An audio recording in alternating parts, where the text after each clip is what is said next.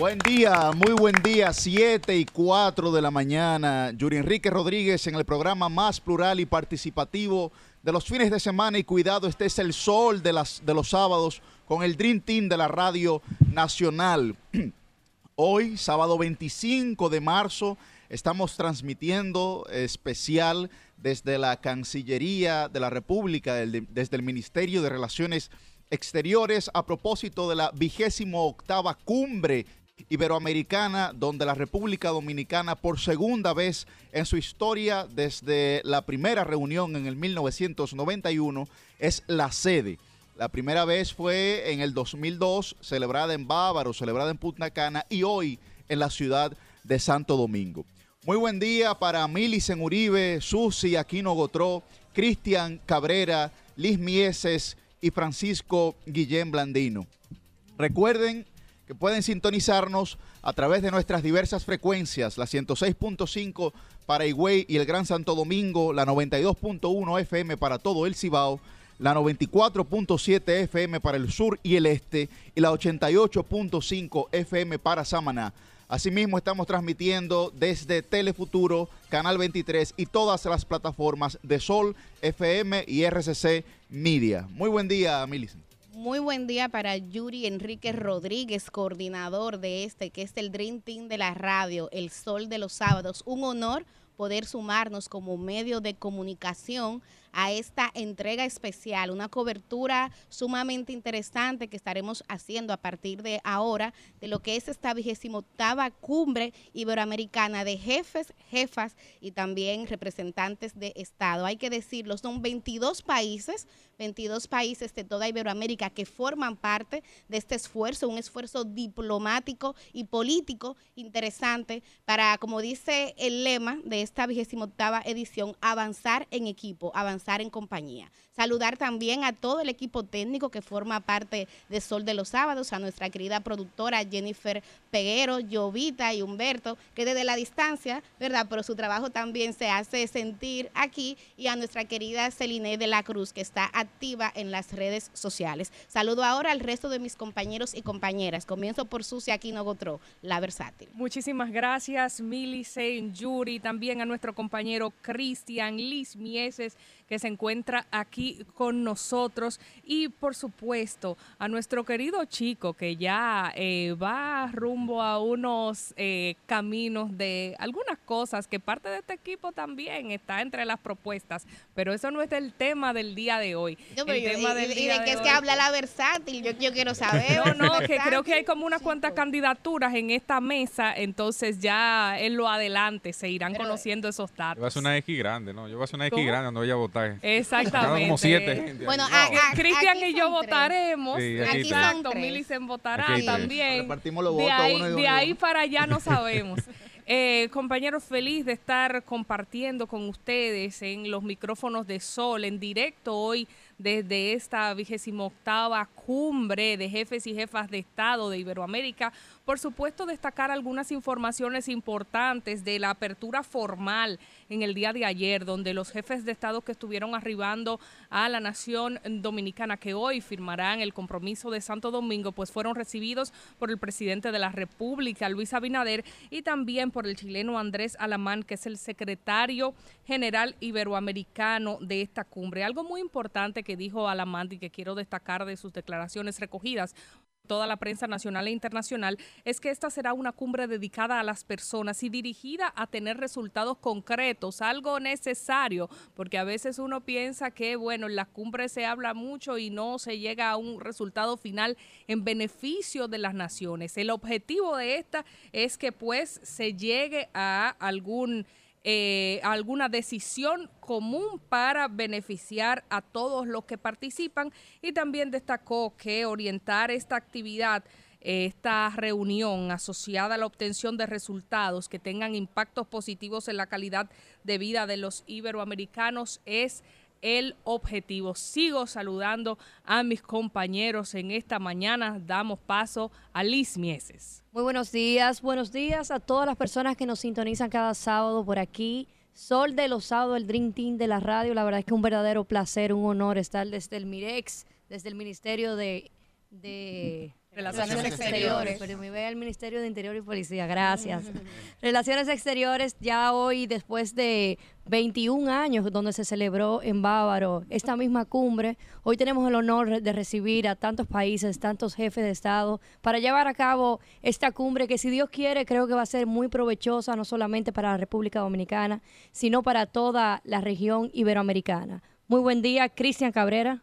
Buenos días República Dominicana, buenos días compañeros. Hoy 25 de marzo del año 2023 es un honor para mí estar aquí frente a los micrófonos de Sol y por supuesto a las cámaras también de Telefuturo donde estamos transmitiendo desde esta Cancillería de la República Dominicana las incidencias de esta vigésima octava cumbre de jefes de estados iberoamericanos y por supuesto, por supuesto, donde muchas informaciones habrá donde se analizarán diversos temas, donde usted como siempre tendrá la mejor o por lo menos la idea, la visión de cada uno de los participantes aquí presentes sobre los distintos temas de interés nacional. Buenos días, Francisco Guillén. Muchas gracias, Cristian. Buenos días a nuestro coordinador. Buenos días a Liz Mieses, Sucia Aquino Otro, Milicen Uribe, Cristian Cabrera, todo el equipo técnico, a nuestra productora Jennifer Peguero. Buenos días a todo el pueblo dominicano. Gracias por acompañarnos en esta transmisión especial. Esta cumbre iberoamericana, que es la vigésimo octava cumbre iberoamericana de jefes de Estado y de Gobierno, cosa que es bastante interesante para nosotros, que estamos acostumbrados eh, o habituados a escuchar, digamos, el régimen presidencialista que impera en la mayoría de los países de América Latina, pues permite ver una dimensión distinta entre la diferencia que hay de un jefe de gobierno y un jefe de Estado. Vemos países que están representados aquí por su presidente y eh, que es, digamos, el jefe de gobierno y por el jefe de Estado. En el caso de España, por ejemplo, que tienen a un rey, el rey Juan Carlos, ¿verdad? Que estará aquí con Felipe, Felipe. El rey Felipe, perdón. Lo que pasa es que después de la muerte de, la, de la reina Isabel, sí. nos hemos quedado muy pendientes del rey Juan Carlos de Inglaterra. Eh, el, rey, el rey Felipe, eh, que nos acompaña junto con Pedro Sánchez, el presidente de España, y por igual vemos regímenes como el de Portugal, donde tenemos eh, un primer ministro y tenemos un presidente. Entonces hay una representación dual de esos países aquí, con jefe de Estado, jefe de gobierno. Ya en el caso de los países latinoamericanos, vemos que prácticamente todos o todos están representados por sus eh, presidentes, que son jefes de Estado y de gobierno simultáneamente, al igual que ocurre en la República Dominicana. Y consideramos que esta, esta octava cumbre será sumamente importante y tiene algo muy especial, Cristian. Eh, esta cumbre es la primera cumbre que se realiza de manera presencial o totalmente presencial luego de la pandemia ocasionada por el COVID-19. En el año 2021 en el año 2021 se produce la cumbre iberoamericana que estaba pautada para el año 2020 y que tuvo que ser pospuesta por motivos de COVID. Sin embargo, esta cumbre que se desarrolló en Andorra tuvo, eh, digamos, una presencia reducida por parte de los eh, representantes de cada estado y se realizó en su mayor parte de manera virtual. por lo tanto, vamos a ver una participación masiva de presidentes y jefes de gobierno y de estado de diferentes países y es la primera vez que se realiza de esta manera desde que ocurrió la pandemia ocasionada por el COVID-19, de modo que las expectativas son altas con relación a los resultados que obtendremos eh, cada uno de estos países que participan en este importante espacio de disertación y concertación. Bueno, eh, comentar, Yuri, que eh, esta transmisión, tal como tú lo has dicho, está en vivo, tanto por el canal de YouTube así como también por la página de Sol, solfm.com y por Telefuturo, Canal 23, donde hay que decirlo, se ve muy bien el programa. Eh, señalar, eh, Yuri, muy brevemente, que entre los objetivos y temas que están como principales en esta cumbre, eh, está el tema de medio ambiente. Aquí van a salir tres documentos importantes eh, a partir de hoy. Hay que decir, aquí donde estamos, que es en el Ministerio de Relaciones Exteriores, van a comenzar a las nueve y media de la mañana los trabajos de la plenaria donde van a estar representados los distintos jefes y jefas de Estado y van a firmar un conjunto de documentos que ya ayer los cancilleres y las cancilleres pues iban un poco eh, delineando. Entonces, el tema medio ambiente, el tema seguridad alimentaria, que después de lo que pasó en el mundo con la pandemia del COVID-19, ha reafirmado la importancia que es que los estados, los países, tengan garantizada la seguridad alimentaria y finalmente, pero no con menos importancia, todo el tema tecnológico y cómo la tecnología puede convertirse en un pie de apoyo importante para equiparar las condiciones, las competencias que tanto en el ámbito económico, en el mismo ámbito eh, social, pues hay entre los distintos países. Estos son algunos de los temas que vamos a estar viendo eh, en esta cumbre y antes de entrar en detalles con el itinerario, con las agendas, a mí me gustaría,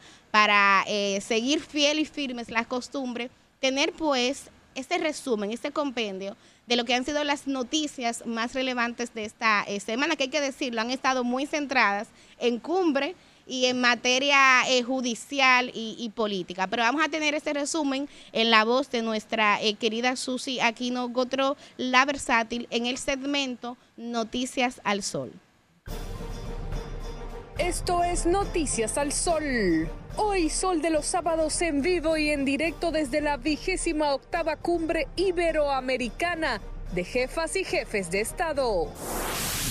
Ayer fue inaugurada la cumbre y hoy las jefas y jefes de Estado conocerán los documentos con las propuestas de ruta crítica de seguridad alimentaria la Carta Medioambiental Iberoamericana y la Carta Iberoamericana de Principios y Derechos en Entornos Digitales. Felipe VI apoya programa iberoamericano para personas con discapacidad.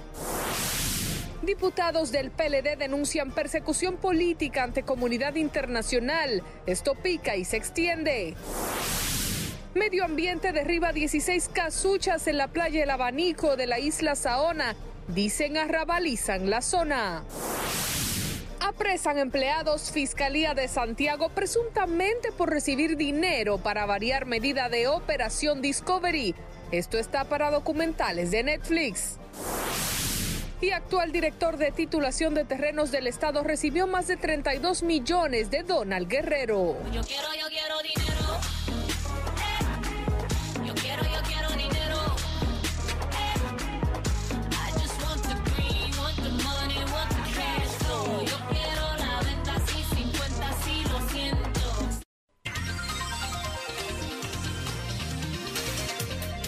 Bien, pues eh, algunas personas se preguntarán qué significa Iberoamérica y de dónde parte este concepto. Eh, Iberoamérica parte del concepto de las lenguas o el grupo de sublenguas ibero-romances. Y esas lenguas son precisamente el castellano y el portugués.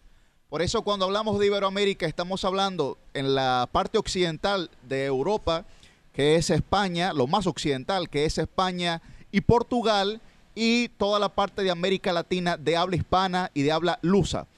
Por eso, eh, por ejemplo, las Guyanas, las Guyanas francesas, eh, digamos las islas que pertenecen eh, al habla de los Países Bajos, etcétera, ¿no? Y las, y las islas también que hablan pues inglés, que son anglosajonas, no pertenecen a la parte iberoamericana, pero todo se debe porque la conjunción, digamos, de Iberoamérica, el concepto parte de lo que eh, el lenguaje establece. Entonces ahí estaríamos hablando de principalmente, principalmente, ¿no?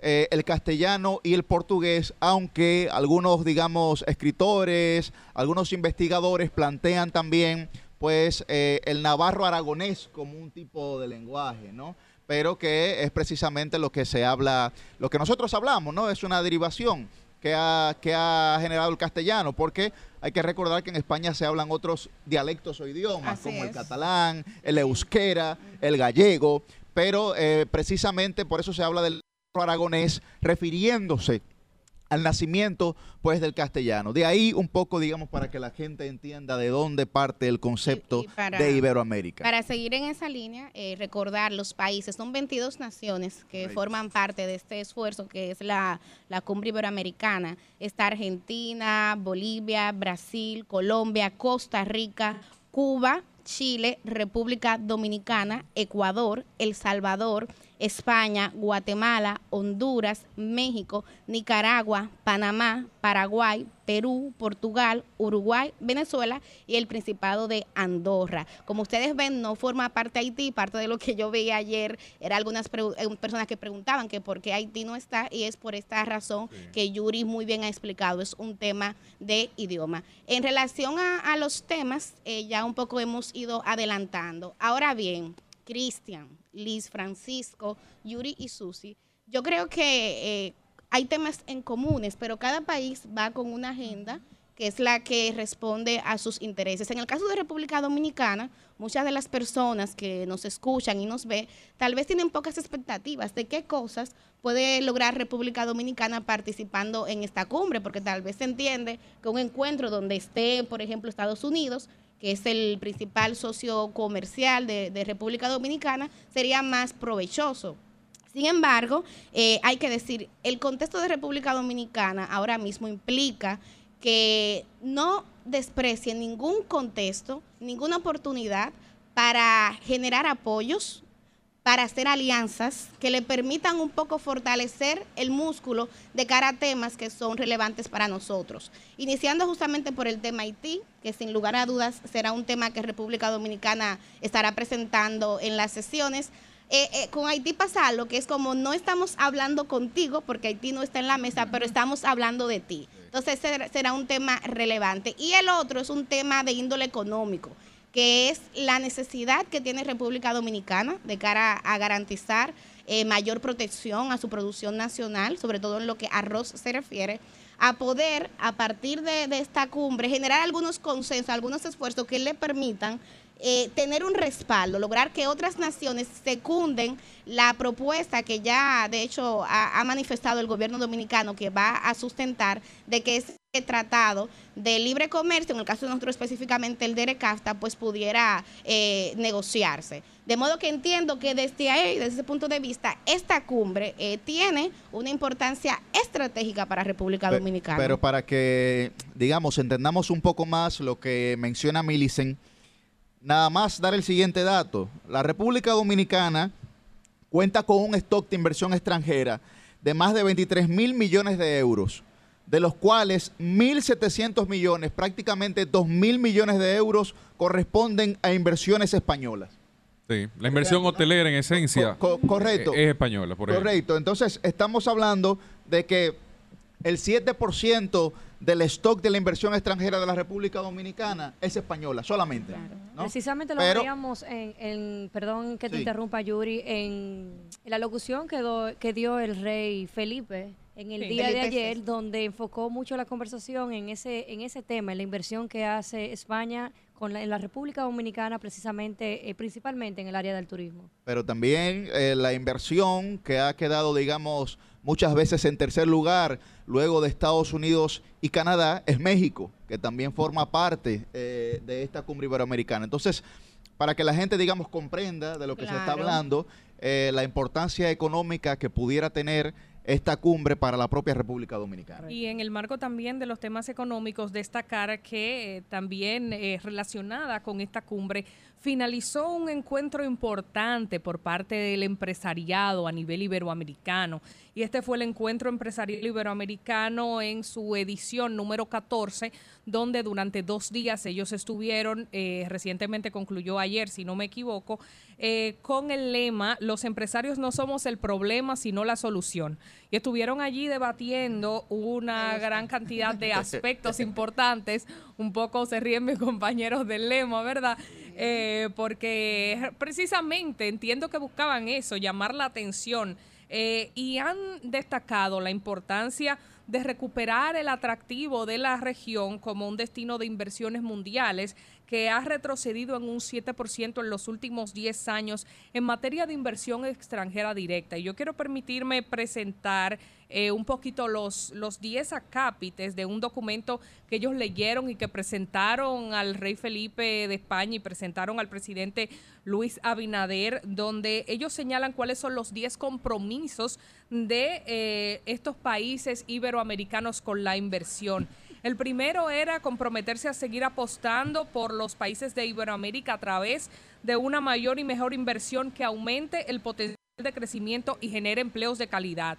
El segundo, apostar a un nuevo pacto social que promueva las alianzas público-privadas y comprometa a todos los actores con el desarrollo sostenible, procurando retomar el crecimiento sin dejar a nadie atrás. El tercero, se comprometen con la defensa de los derechos de propiedad y libertad de empresas, instrumentos que señalan son claves para reducir los costes de transacción mejorar la asignación de recursos y estimular la innovación. El cuarto compromiso fue el reto de la transformación digital en la región, impulsando la mejora de la productividad, la competitividad, la superación de brechas y alentar la innovación y el emprendimiento. Quinto compromiso, invertir en el desarrollo de capital humano, haciendo aporte en formación y asistencia técnica, Sexto, reconocer los desafíos en materia de desarrollo de infraestructuras y manifestar la disposición a colaborar con los grandes proyectos que integren y conecten a Iberoamérica.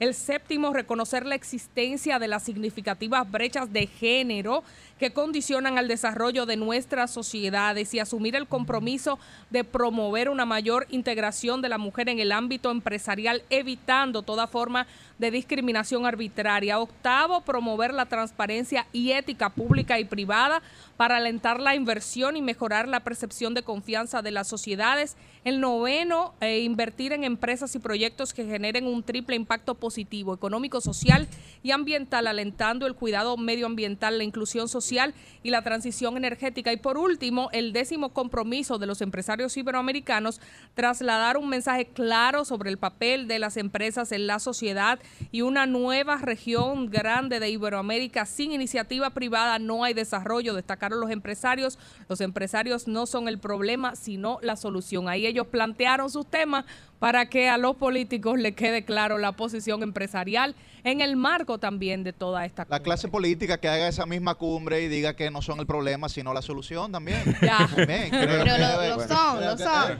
Creo que más que Bueno, creo que sí, que lo son. honestamente, honestamente, el problema, exacto, exacto. el problema está cuando de manera absoluta eh, uno de los dos es que tiene el poder de las cosas, es que tiene el poder de las es cosas. Es que ningún sector es el problema, un sector es la solución de uno, la solución de otro, y un sector es el problema de uno y el otro el Estado no genera riqueza, la riqueza la genera el sector empresarial. El Estado que tiene que hacer, bueno, encargarse de que esa distribución de la riqueza. Bueno, pero genera las condiciones para que haya riqueza. Perfecto. y no solo riqueza, sino que esa riqueza se traduzca en condiciones de equidad e igualdad para la población. es el papel del Estado. Eso es, parte eso es parte del Estado. regulación los empresarios que hagan su tarea y que busquen cuarto y que produzcan cuarto a más no y mucho, mucho. Queremos mucho dinero, como decía la canción. Mientras mejor le va a los empresarios, yo creo que mejor le debe ir a la sociedad siempre y cuando haya, digamos, que las regulaciones de vida para que eso no vaya en detrimento de la misma sociedad. Y mira, Millicent mencionaba ahorita. En los monopolios se le va muy bien. El tema de la. el tema de la. No, pero yo me refiero a, la generalidad del sector empresarial.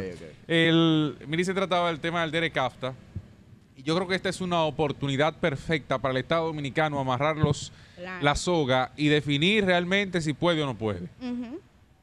Yo honestamente, con mayor sinceridad, no es que tenga muchas expectativas sobre lo que pueda República Dominicana hacer en torno a el DERECAFTA y la negociación en ese sentido. Pero aquí están los seis países involucrados y hay incluso un enviado de Estados Unidos que estará participando en esta cumbre que si bien es cierto, no son necesariamente las figuras que tienen la decisión en sus manos en todos los casos, salvo en el caso de el, el, la presidente de Honduras, que está en el país, y evidentemente el presidente dominicano, que son los únicos dos jefes de Estado y de gobierno que se encuentran en República Dominicana, envueltos, digamos, a su vez, en el Tratado de Libre Comercio de ERECAFTA, pero están sus cancilleres y al estar sus cancilleres son personas autorizadas para discutir sobre estos temas y evidentemente le toca y reposa sobre sus hombros la capacidad de negociación, de concertación, de análisis y de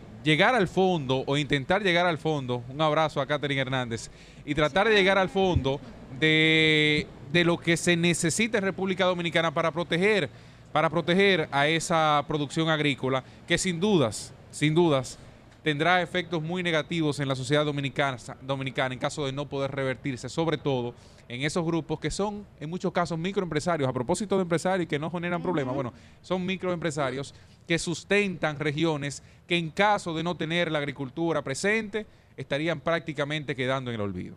Es, es importante que, que, tomemos en cuenta algo aquí. Esa discusión habitual entre quién es el culpable y quién tiene la solución entre el empresariado y los políticos, yo creo que hay que aterrizarla un poco y, entender que sin la participación social, sin el empoderamiento de la gente, sin la transformación cultural que implican los cambios sociales, económicos y políticos, que integre a la persona como centro de la toma de decisiones, ninguno de estos cambios, ninguna de estas soluciones va a ser posible ni desde el sector político ni desde el sector empresarial. Así es. Pero hay una puntualización breve, eh, Yuri, con respecto al tema de la de la vigésima octava cumbre iberoamericana y de las cumbres iberoamericanas en general, que es importante resaltar de acuerdo a lo que, a lo que tú venías explicando sobre la lengua como punto de partida. Desde el año 1991, cuando fue fundada y concebida la cumbre iberoamericana por España, eh, impulsada por España y la primera fue realizada en México, la, el criterio para integrar a los países como miembros de pleno derecho, que es digamos la categoría esencial o nuclear de de los miembros de, la cumbre era que el idioma español o portugués fuera un idioma oficial o el idioma oficial en los países que integrarían esta cumbre iberoamericana. Posteriormente, posteriormente fueron ingresando también países como miembros asociados. Tal fue el caso en el 2001 de Puerto Rico, que por no eh, ser un país completamente soberano, sino ser un Estado eh, libre y asociado de los Estados Unidos pasa a la cumbre iberoamericana como un eh, miembro asociado de este espacio de consenso y de discusión.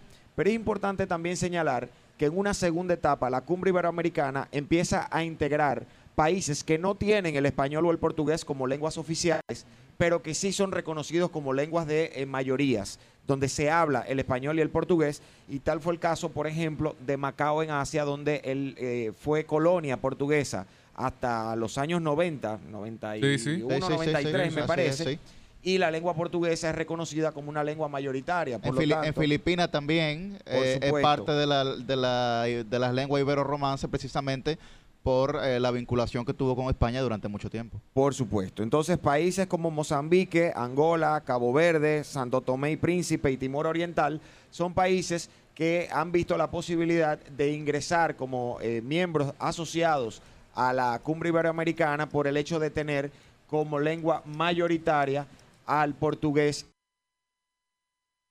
En 2009 se da una situación eh, muy particular y es que Filipinas entra como miembro asociado a la cumbre iberoamericana.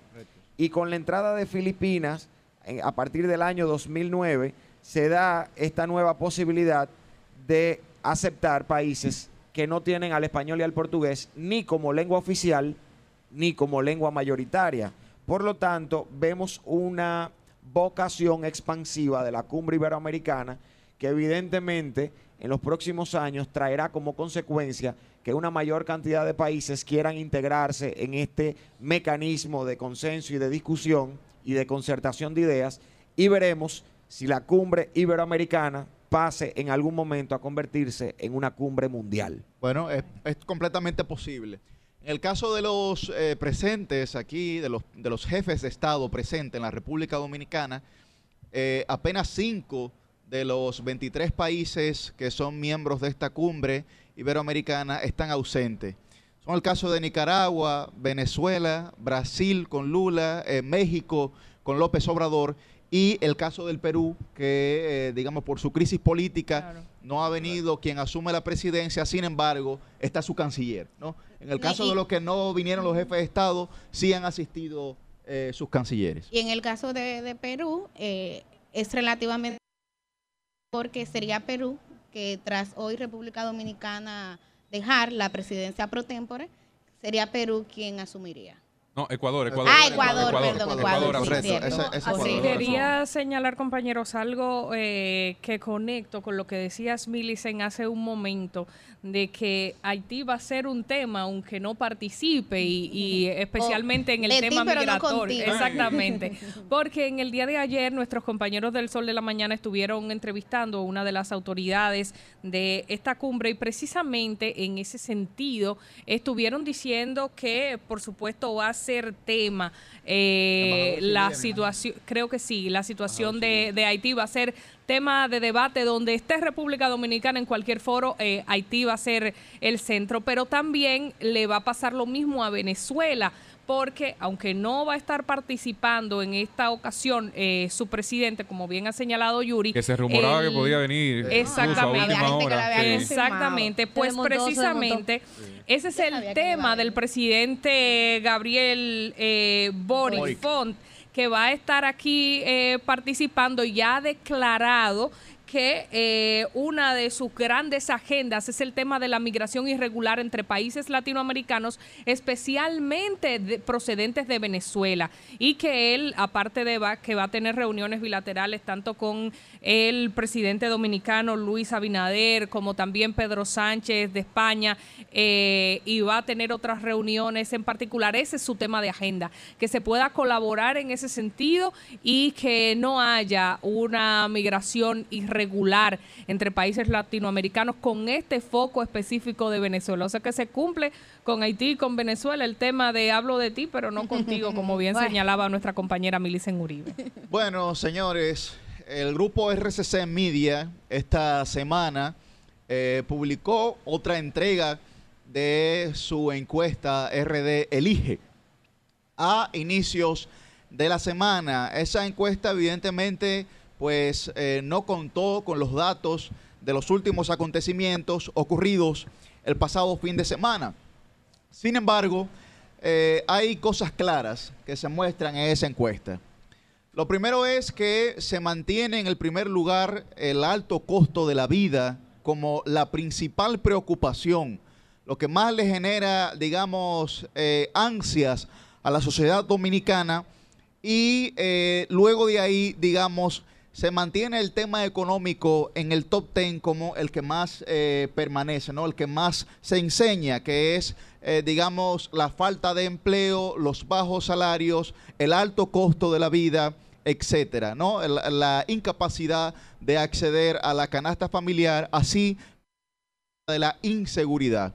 Otro dato que ha mostrado esta encuesta de RD Elige es, digamos, el descenso del gobierno actual en puntaje, tanto eh, el gobierno, digamos, en su conjunto como funcionariado y también en la figura presidencial eh, que frente a los demás candidatos ha descendido aproximadamente cinco puntos porcentuales. Por primera vez, por primera vez eh, en esta encuesta RD elige la oposición en conjunto, las, las fuerzas que componen la oposición, el Partido de la Liberación Dominicana, la Fuerza del Pueblo, como las demás fuerzas, pues por primera vez eh, sobrepasan en conjunto el porcentaje que ostenta, que ostenta hoy el gobierno actual de nuestro país. Algunas de las pinceladas, digamos, que muestra Redelige, pero que también nuestros compañeros pues eh, plantearán. En el caso de que eh, haya algún tipo de alianza en la oposición, mayoritariamente, mayoritariamente, pues eh, la gente entiende que debería ser Abel Martínez junto con el PLD quien encabece esta alianza para enfrentar, para enfrentar al actual presidente de la República.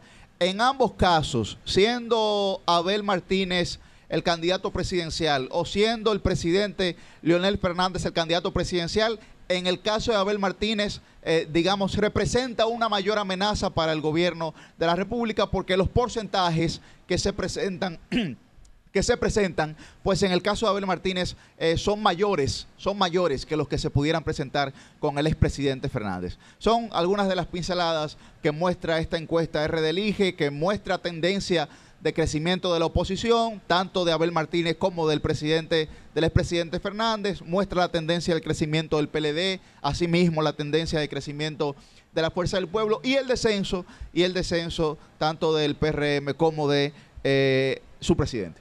Tal como tú teniendo, perdón, teniendo en cuenta que obviamente correctamente, según esta encuesta, como, como comenta Yuri, vemos que el presidente de la República sigue con una aprobación de un 63.6, perdón, de un 56.3%. Así es, así es. Entonces, tenemos que ver el análisis y correctamente, como también comentó Yuri, mi querido Yuri, efectivamente la única posibilidad de una de la oposición empezar a competir con el presidente de la República actual Luis Abinader es si deciden hacer alguna alianza para empezar a competir porque el presidente sigue con unos números por encima de un 50% de, de aprobación del pueblo dominicano. Es, es correcto, lo que también en, en la política y en economía y sobre todo en el tema de las encuestas, la, el análisis que se debe hacer es sobre todo en base a la tendencia, digamos, visualizar las entregas previas que se ha tenido de esa encuesta. Por lo menos en esta altura del camino. Correcto, en esta ya altura más cerca de las elecciones ya Bueno, exacto, está definido, ¿no? Pero la tendencia, como bien señalaba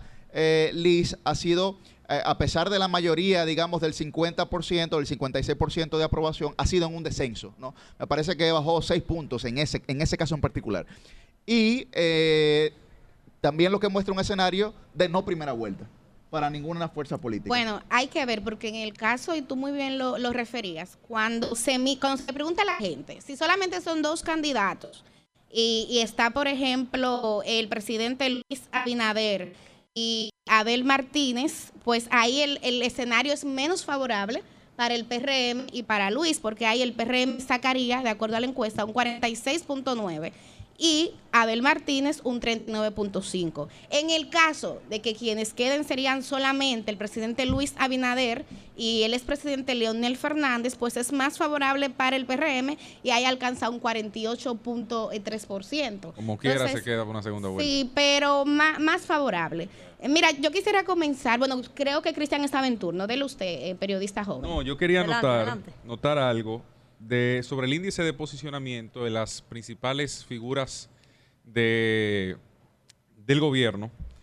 Y ahí nos damos cuenta, por ejemplo, que todas ellas, salvo el caso de Valdés Albizu, sufrieron una reversión en su popularidad.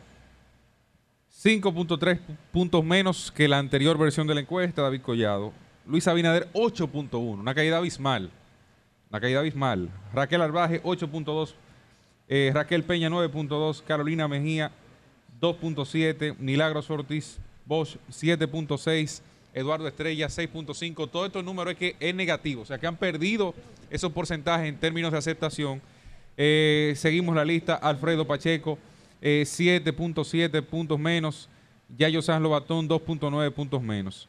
Fíjense cómo ahí se va generando una especie de rechazo, o no rechazo, yo no diría rechazo, yo diría eh, una, una, una falta de posibilidad de ir creciendo, de ir creciendo, una tendencia hacia la baja que de no revertirse, por lo menos por el porcentaje que fue manifiesto ahí, y se supone que viniendo de una rendición de cuentas donde habitualmente los presidentes lo que hacen no es más que exponer las bondades de su gobierno, pues parece esto ser un poco contradictorio y en alguna medida invita a reflexionar al gobierno sobre cuáles son las circunstancias, cuáles son las condiciones en las que está en la actualidad y cómo tratar, porque las encuestas si algo tienen de positivo, no es necesariamente el análisis que te dé en el momento. Además de la tendencia, como señalaba Yuri ahorita, hay un elemento esencial al momento de analizar encuestas y es que y es que cuando usted ve las encuestas, tiene ahí el diagnóstico perfecto para hacer las mejoras y enderezar el camino que va llevando un gobierno. Y en este caso, eh, eh, ahí está claro que los principales problemas de los dominicanos, y mientras eso persista así y con esa, digamos, eh, preeminencia en la mente del dominicano sobre el alto costo de los alimentos, sobre el tema del desempleo y los bajos salarios, pues evidentemente, y a eso se le agregaría la inseguridad, pues evidentemente hay serios problemas para quien sea que esté al frente de una administración del Estado con esas condiciones. Algo que me llamó bastante la atención eh, y que es siempre objeto de análisis en los resultados de RD Elige es eh, todo lo que tiene que ver con eh, la campaña, por supuesto, de los posibles candidatos y conectado a si va el presidente de la República o no a optar por una reelección. Dice RD Elige si el presidente decide presentarse a la reelección, ¿quién debería acompañarlo en la boleta como vicepresidente? El 40.2 26.2% votó por David Collado, el 26.2% por Carolina Mejía, por la vicepresidenta Raquel Peña el 23.4%, por Paliza el 5.8% y por Eduardo Estrella el 4.4%. Sin embargo, eh, los resultados, si el presidente decide no presentarse, entonces arrojan a David Collado con un 59.6%, a Carolina 11.4%, Paliza 9.1%, Raquel Peña 7.0, Farideh Raful 4.6, Eduardo Sanz Lobatón 4.3 y Wellington Arnott un 4.0. Eh, dicen también que quién le gustaría que fuera el candidato en esta en esta eh, resultado que acabamos de leer, pero también habla sobre el tema de los dos principales partidos de oposición y es que si el PLD y la Fuerza del Pueblo se aliaran para eh, pues enfrentar al Partido Revolucionario Moderno en una contienda electoral, ¿quién le gustaría a la gente que fuera el candidato? El 62.4 elige a Abel Martínez y el 37.6% elige a Leonel Fernández de la Fuerza del Pueblo. Ahí vemos nosotros los resultados en esta oportunidad en cuanto a la población en general, pero cuando se le pregunta a los simpatizantes del PLD y la Fuerza del Pueblo, entonces el 56.4%, una cifra un poco menor, ligeramente, elige a Abel Martínez y el 43.6% elige a Leonel Fernández. O sea que podemos ver que entre la población en general, Abel Martínez saca un poco más de puntaje que Leonel Fernández con eh, la consideración de que en una alianza quien pudiese encabezar la boleta, mientras que en cuanto a los simpatizantes, la brecha se cierra un poquito más entre la opción entre Abel y Leonel Fernández. Habría que ver entonces, ya más adelante, por supuesto, se seguirá realizando RD Elige a ver cómo van evolucionando estos números. Mira, eh, yo quiero... Eh, no, no, no, no, eran, eran dos preguntas. Usted siempre tiene una pregunta como sí, lo que pasa, Lo que pasa es que la duda es la madre de la razón. Sí. Entonces, eh, ¿habrá sido Operación Calamar una respuesta a eso que queda evidenciado en R de Elige? O en su defecto, la edición de abril de R de Elige, como esto es una encuesta mensual y por, por suerte permite dar, digamos, seguimiento a la evolución de todas las figuras políticas, responderá luego de Operación Calamar positiva o negativamente eh, al gobierno actual? Mira, yo, yo justamente vengo por ahí, porque eh, nosotros que nos dedicamos de manera profesional a este trabajo, sabemos que de una encuesta, uno de los elementos más importantes es la ficha técnica. Saber cuándo se hizo. Porque las encuestas son fotografías de la realidad. Ante el debate político, aquí es costumbre que de acuerdo a si la encuesta me favorece o no, yo la valido o por el contrario la desacredito.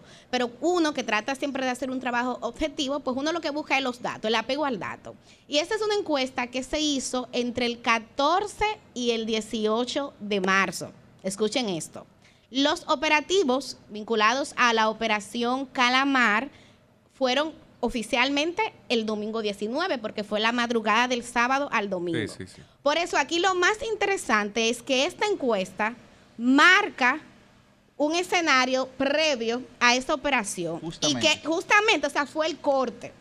Y que a partir de la próxima vamos a ver cuál es la incidencia que han tenido estos operativos, la operación Calamar, en la, primero, en la agenda temática del país, porque al día de hoy, hay que decirlo, la concentración, y la encuesta preguntó, entre los temas que más preocupan a la gente, más del 60% siguen siendo temas vinculados a la economía, tanto inflación como desempleo, pobreza, etcétera.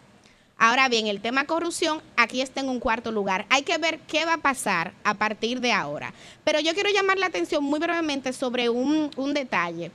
Porque hay una pregunta que se le hace en esta encuesta RD Elige del grupo RCC Media, que es que le pregunta a la gente cómo califica el trabajo de gobierno en estos primeros tres años. Y los logros se concentran justamente en el tema económico. En el tema económico señalan el tema del turismo, de la atención a las inversiones, el lugar de red en el mundo y el apoyo a industria y comercio. el tema es que Pero tú me encantas, tú sabes por dónde yo voy. Claro, claro. Y tú también, ¿verdad? Claro, claro, claro. Porque además, ¿cuál es la traducción económica que generan esos sectores para la gente que está diciendo que no tiene empleo? O para la gente que está diciendo que la canasta básica Los tres principales problemas de dominicanos son económicos. Son económicos. son económicos, pero al mismo tiempo es justamente, miren, qué cosa, por eso a mí me llamó mucho la atención esta, miren qué cosa. Los temas en los que el gobierno tiene mayor valoración es justamente en temas que están vinculados a economía. Entonces, cierro diciendo, hay que ver qué va a pasar ahora, porque luego de esos temas también aparece con un lugar importante la transparencia el 50% de la aprobación eh, tiene que ver con ese tema de la transparencia. Entonces vamos a ver cómo este operativo, Operación Calamar, repercute o no en esa valoración general y sobre todo en la intención del voto del presidente Luis Abinader y el PRM. Milicen, precisamente, eh, creo que la puntualización que ustedes hacen es importante, pero eh, creo que este tema de la fecha en la que se realizó el estudio es fundamental tomarla en consideración porque eh, no deberíamos en principio vincular los resultados de esta encuesta a operaciones que son tan recientes, sino buscar las respuestas a esas preguntas de Cristian en la misma encuesta. ¿Y cómo hacer esto? Bueno, la caída en la popularidad, en la favorabilidad y en la intención de voto del presidente Luis Abinader y de todos sus funcionarios está respondida en una pregunta que habla sobre el cumplimiento de las promesas del presidente Abinader y del gobierno.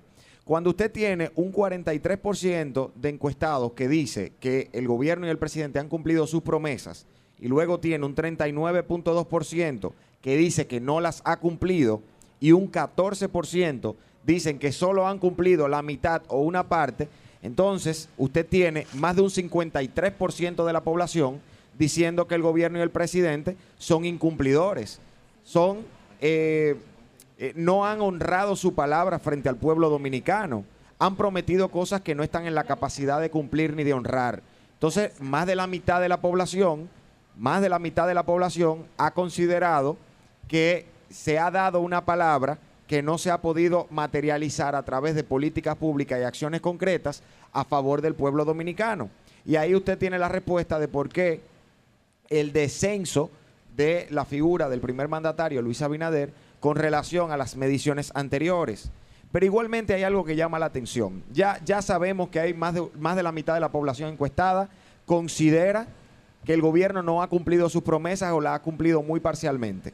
Luego, usted tiene los temas económicos como motores eh, o digamos como pivotes del tema central del gobierno, el tema turismo, el tema zona franca, el tema estabilidad macroeconómica en principio.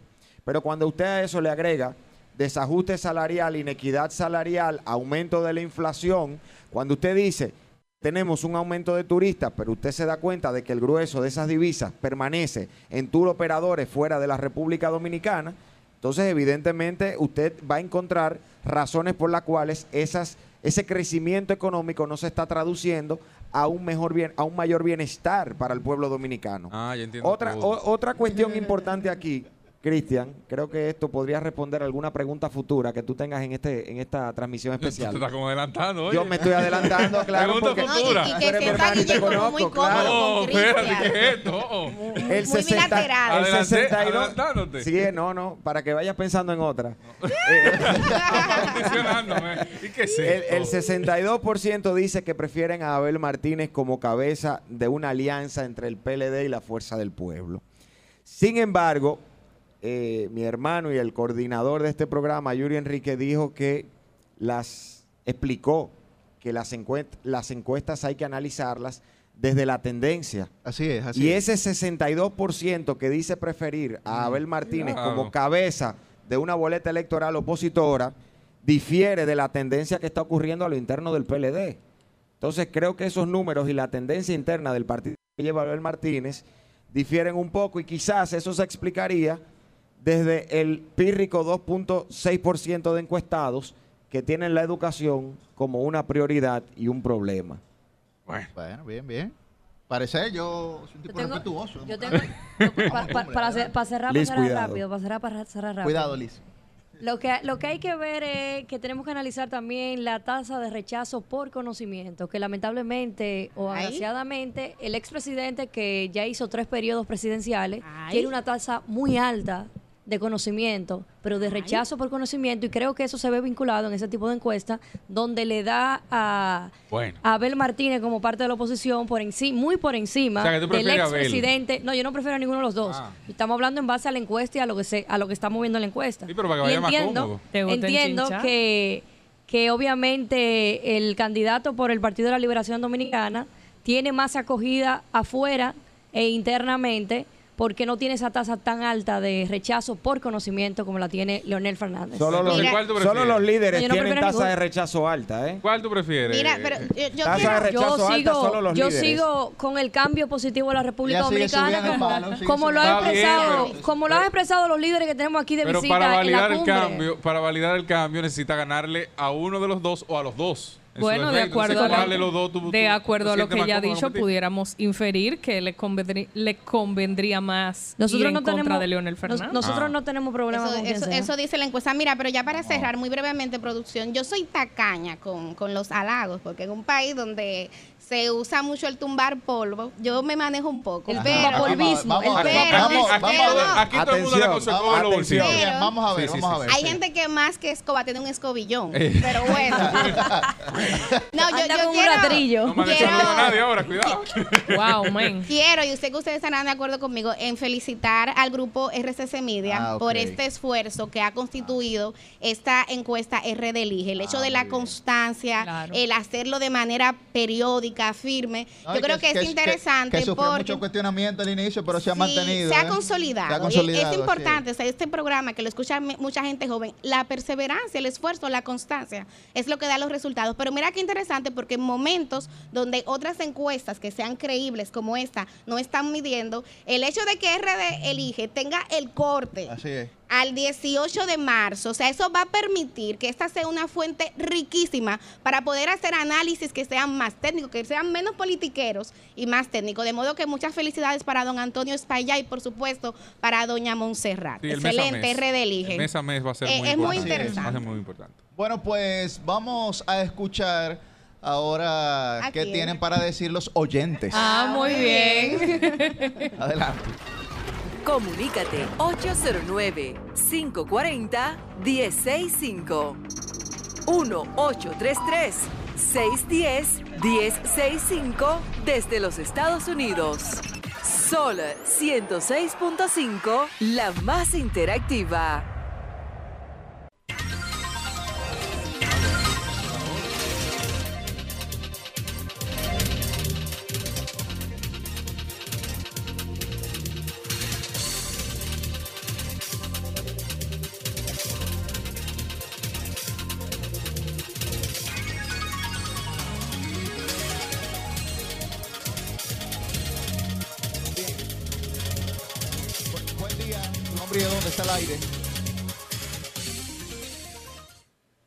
Buen día, está al aire.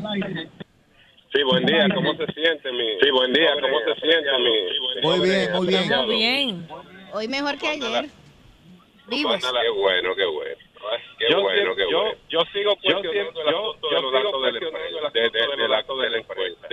No es verdad que cuando no es verdad que cuando más del entre 60 más del 60 más del 60 más del 60 de la gente no no está mejor no no está mejor que cuando el gobierno o cuando la gobierno la delincuencia y la inflación y está por encima del 60%, por es verdad que el gobierno puede tener esta popularidad. Eso no es verdad y yo yo creo que lo es verdad yo yo creo que lo que sucedido es para el gobierno querer levantar el gobierno querer levantar. la marcha de la mujer a la marcha de la mujer que fue mucho más contundente que la de los jóvenes que la de los jóvenes hay, hay, hay que, ver todo eso. Hay, la gente hay que ver todo eso de los PLDistas, pero no de los PLDistas, pero no obstaculizar a la fuerza del pueblo. Obstaculizar a la fuerza Así que ya usted sabe, jóvenes, se me cuidan. Así que ya usted sabe, jóvenes, se me cuidan. Bien, ahí está su llamado. Buen día, su nombre y de dónde está el aire. Sí, equipo, ¿cómo están ustedes? Les saluda Merán. ¿Cómo están ustedes? Les saluda Merán.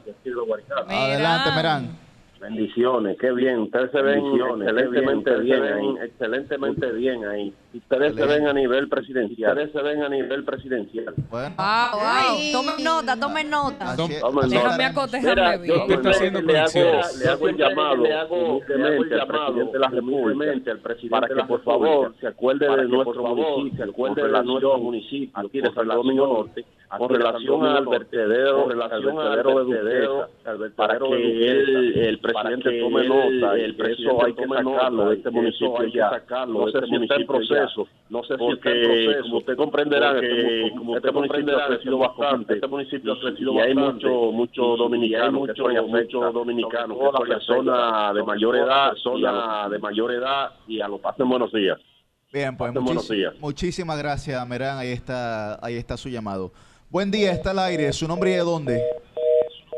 Se nos, se nos fue esa llamada ahí. Adelante. Baje el volumen de su televisor, su radio. ¿Cómo están ahí, ahí lo baje. ¿Cómo están ustedes? Adelante, ahí lo baje. ¿Cómo están ustedes? ¿Cómo se sienten? Muy bien, muy bien. Adelante. Mire, hermano, yo no cuestiono, Mire, hermano, yo no cuestiono en sentido general la encuesta, pero en verdad, pero en verdad, en verdad fue muy conveniente, fue muy conveniente e incluso esta encuesta, con mucho respeto para Julio ¿Para quién usted cree que fue conveniente? ¿Para, quién? Bueno, para, la oposición, en el momento que estaba ocurriendo, para la oposición, en el momento que estaba en el momento que yo quiero decirle algo entonces, yo quiero decirle que ese corte lo tienen preparadito que ese ahí. corte lo tienen preparadito ahí. Con mucho respeto para él. Con mucho respeto para Prácticamente le dio una orden Prácticamente a la le dio una orden donde él dice, donde él dice, donde él dice, donde él dice. Esto no está contando con lo que pasó esto ayer. no está contando con lo que pasó ayer. Que eh, esto va a ser, va a ser, va a ser peor para el mes que viene. Va a ser peor. Vean el video para que ustedes vean. Vean el video para que ustedes vean el video. Que, está en su derecho de expresarse libremente. Y eso no es una orden, es un análisis de, los acontecimientos. Lo mismo que hemos dicho Nosotros hemos mencionado, tal vez con la vehemencia que Julio lo mencionó. Puede ser a favor o puede ser en contra del gobierno. Todavía, no, todavía no se sabe cómo la gente recibe eh, una, una, un contexto como este. Claro, claro. Pero bien, bien, bien. Hay adeptos y hay personas en Desafectos también, así es. Buen día, su nombre y de dónde está el aire. Miren, le habla Henry. Miren, le habla Henry. Adelante. Adelante, Henry.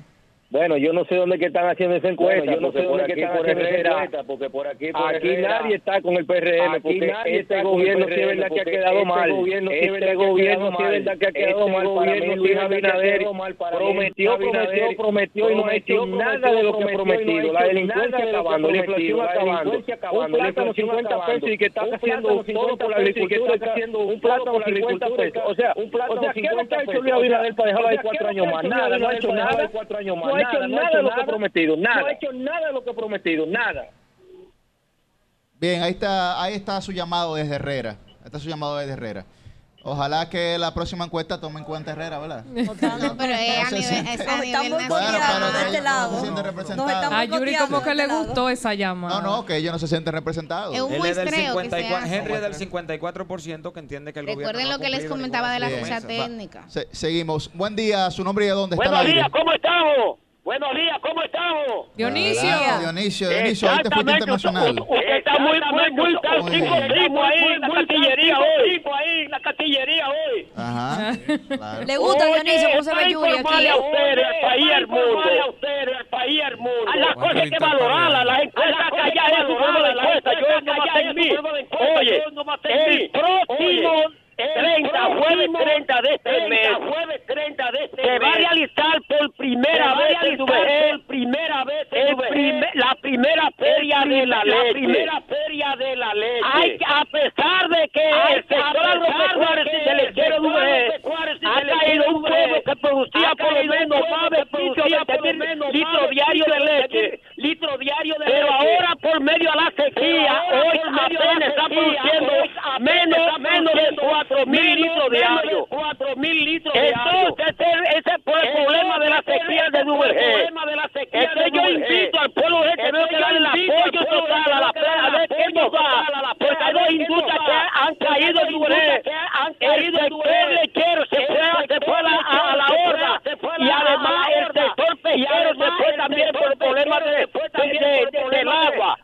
Yo le digo al sector agropecuario, al sector del gobierno, al INRI, al gobierno, el agua de Río Las Ramas se ha muerto, Río Las Ramas está en cuidado intensivo. por medio de una serie de compañías extranjeras que están por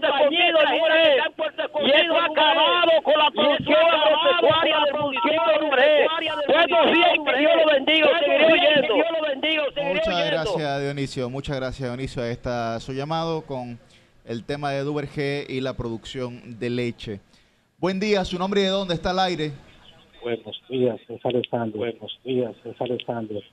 Adelante, Alexander, Maimón. Aquí está Millicent hoy ya con nosotros. Sí, Hola, Alexander. Sí, Millicent, es de la mía personal. Millicent es de la mía personal. Gracias. Siempre la que donde quiera que yo donde quiera que donde quiera que yo esté. Mire, Gracias, Alexander. Mire, siempre. Mire, yo, mire, escuchando, escuchando esta persona, escuchando esta persona, criticando a Jenny, criticando a Jenny, a mí. Yo solamente observo así, y yo solamente y le, doy a la cabeza por todos lados, y le, doy a la cabeza por todos lados. ¿Sabe como uno, como, como uno duda, como, como uno duda, observando, porque así, observando porque el PLD duró los 20 años. ¿Quién era el duró los 20 años? ¿Quién era el procurador? Abel del Orbe, Abel del Orbe, Jan Alain Jiménez, Jan Alain, y yo no sé qué otro que se me olvida ahora. Yo no sé qué otro ¿De quiénes eran ahora? ¿De quiénes eran eso? Eso sí era político, eso, sí estaba eso sí era político, eso sí estaba politizado. Oye, yo no sé de quién es Jenny, yo no sé de quién es Jenny, yo no sé de quién yo no sé de Miriam, ahora, ellos están ahí haciendo su trabajo, ellos están ahí haciendo su trabajo.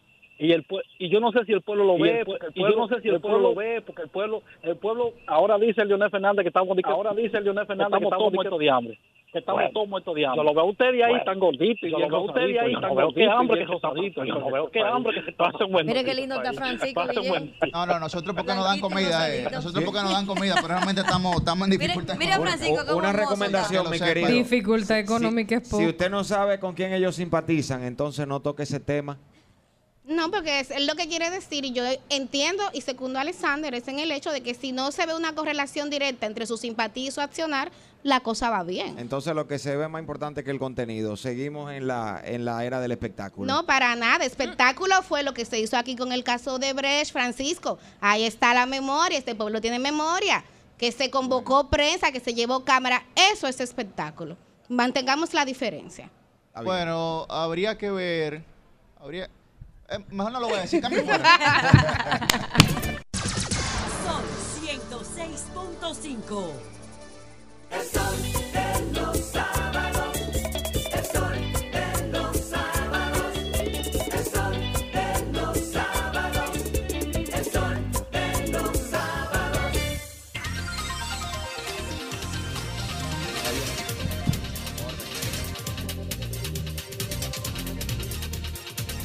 las 8 y 11. El aplauso. Ustedes están hoy como que no lo han tratado bien A en la- la invitación. No, sí, muy bien. A las 8 y 11 de la mañana estamos de vuelta en este Sol de los Sábados en transmisión especial desde la vigésimo octava Cumbre Iberoamericana de Jefes y Jefas de Estado y de Gobierno. Iniciamos de inmediato con nuestra ronda de comentarios. Muy buen día para don Francisco Guillén Blandino. Muy buenos días, muy buenos días al pueblo dominicano, muy buenos días a nuestra producción, equipo técnico y a todos nuestros compañeros que están en esta mesa. Buenos días a nuestro coordinador. Liz pregunta si nos han tratado bien. Claro que nos han tratado bien aquí, sobre todo porque andamos con ella, ¿eh? una representante de la capital, nuestra regidora. Eh, miren, señores, hay un, hay un comentario inicial que quiero hacer. Es una petición muy breve a la producción de este programa. Nosotros consideramos que al coordinador del programa hay que darle un mallete, porque fuera de cámara hay que poner orden aquí. Y creo que con un mallete el coordinador va a poder decir orden, honorables, orden. He dicho, pero, pero caso que el cerrado. mallete hay que tenerlo para usarlo Creo contra él. importante. Bien, claro. Miren, señores. ¿Y, y quién me impartir justicia ahí? Por verdad, ese es el punto. Je- Jennifer, me descuenta estos segunditos. Miren, señores, eh, estamos en la vigésima octava cumbre iberoamericana de jefas y jefes de Estado y de Gobierno que se celebra nuevamente en la República Dominicana. Queremos felicitar esta iniciativa que desde el 1991 están acercando a países de Iberoamérica, está logrando consensos, está abriendo el diálogo de manera multisectorial, donde se integra la política, donde se integran los empresarios y donde de alguna manera se integra la ciudadanía.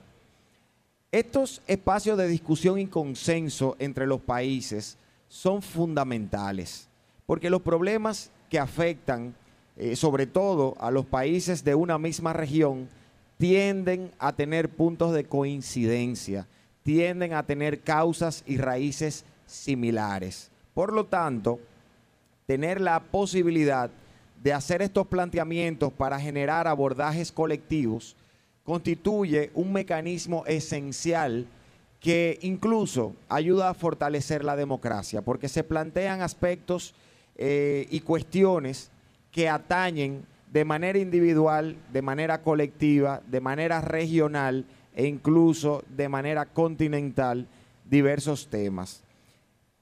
Sin embargo, hay una preocupación eh, que no es nueva y que no se da exclusivamente en el marco de este tipo de cumbres o de esta cumbre en particular, y es la que tiene que ver con garantizar la efectividad el seguimiento y la medición de los logros reales y efectivos obtenidos a partir de las resoluciones que se adoptan en estos espacios de consenso, de discusión y de, eh, debate.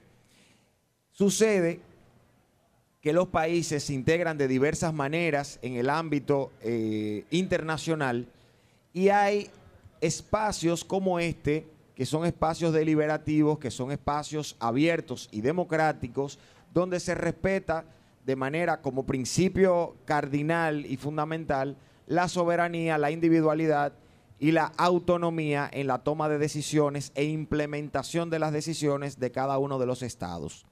Sin embargo, hay otros espacios, por ejemplo, el Consejo de Seguridad de la Organización de las Naciones Unidas o el sistema de protección de los derechos humanos que eh, inicia con la Convención Americana de Derechos Humanos, a partir de la cual se crea la Comisión Interamericana de Derechos Humanos y el Tribunal de Derechos Humanos eh, derivado de la Convención Americana, que tienen un régimen un poco más estricto de seguimiento y de sanción al incumplimiento de las medidas adoptadas y de los acuerdos arribados entre los países.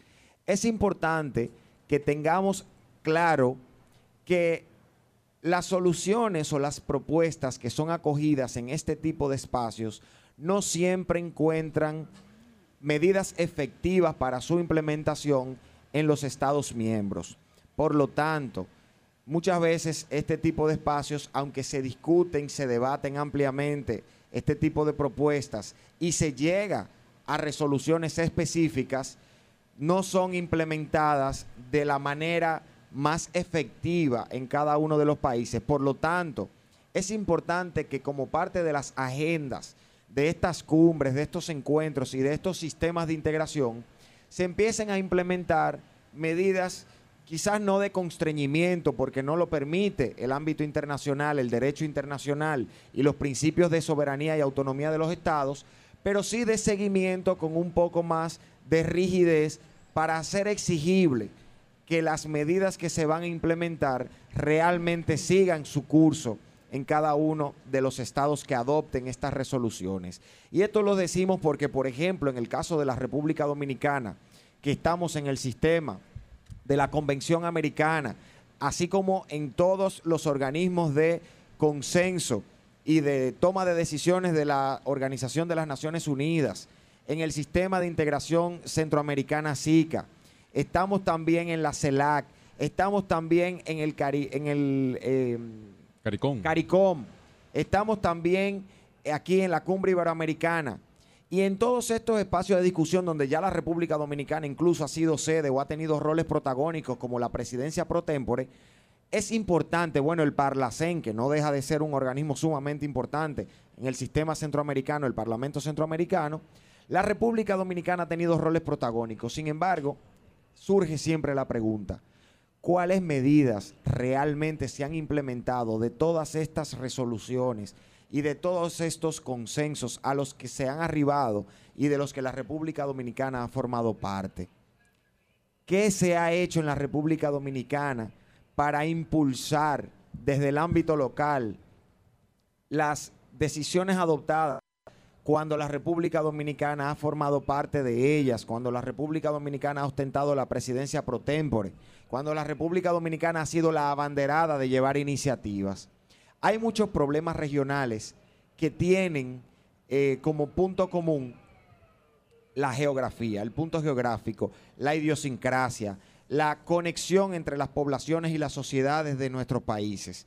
Y creo que hay una, hay una gran oportunidad para empezar a tomar decisiones que permitan seguir de manera eh, más eh, responsable esos compromisos asumidos. De hecho, la reunión de la vigésimo séptima cumbre iberoamericana llevada a cabo en el año 2021 en Andorra, donde la República Dominicana tuvo una participación presencial, tuvo que ver con el tema de la innovación para la sostenibilidad o para el desarrollo sostenible. En este caso, la vigésimo octava cumbre que estamos ahora celebrando tiene que ver con la mayor cooperación entre los países miembros, sobre todo, sobre todo para una Iberoamérica más justa y sostenible. ¿Qué podemos sacar de ahí? Las últimas dos cumbres iberoamericanas han tenido que ver con la sostenibilidad. La República Dominicana es un país que está en una situación de vulnerabilidad por la ubicación geográfica, por ser una isla. La República Dominicana tiene temas con el agua potable, tiene temas con el paso de los huracanes, tiene temas con la deforestación. Por lo tanto, la sostenibilidad es un tema fundamental para la República Dominicana. ¿Qué se decidió en Andorra? ¿Qué se va a decidir en esta, en esta vigésima octava cumbre? La República Dominicana debería empezar a analizar y a elaborar propuestas para que a partir de una próxima cumbre los, las resoluciones adoptadas empiecen a tener carácter obligatorio y que de alguna manera los avances puedan ser medibles. Pero sin lugar a duda, estos espacios crean una gran oportunidad para todos los países que participan en ella. Ojalá que la cumbre iberoamericana siga expandiéndose y se siga fortaleciendo la capacidad de los países de generar un diálogo más justo, más participativo e igual de democrático que el que tenemos hoy en día. Cambio fuera.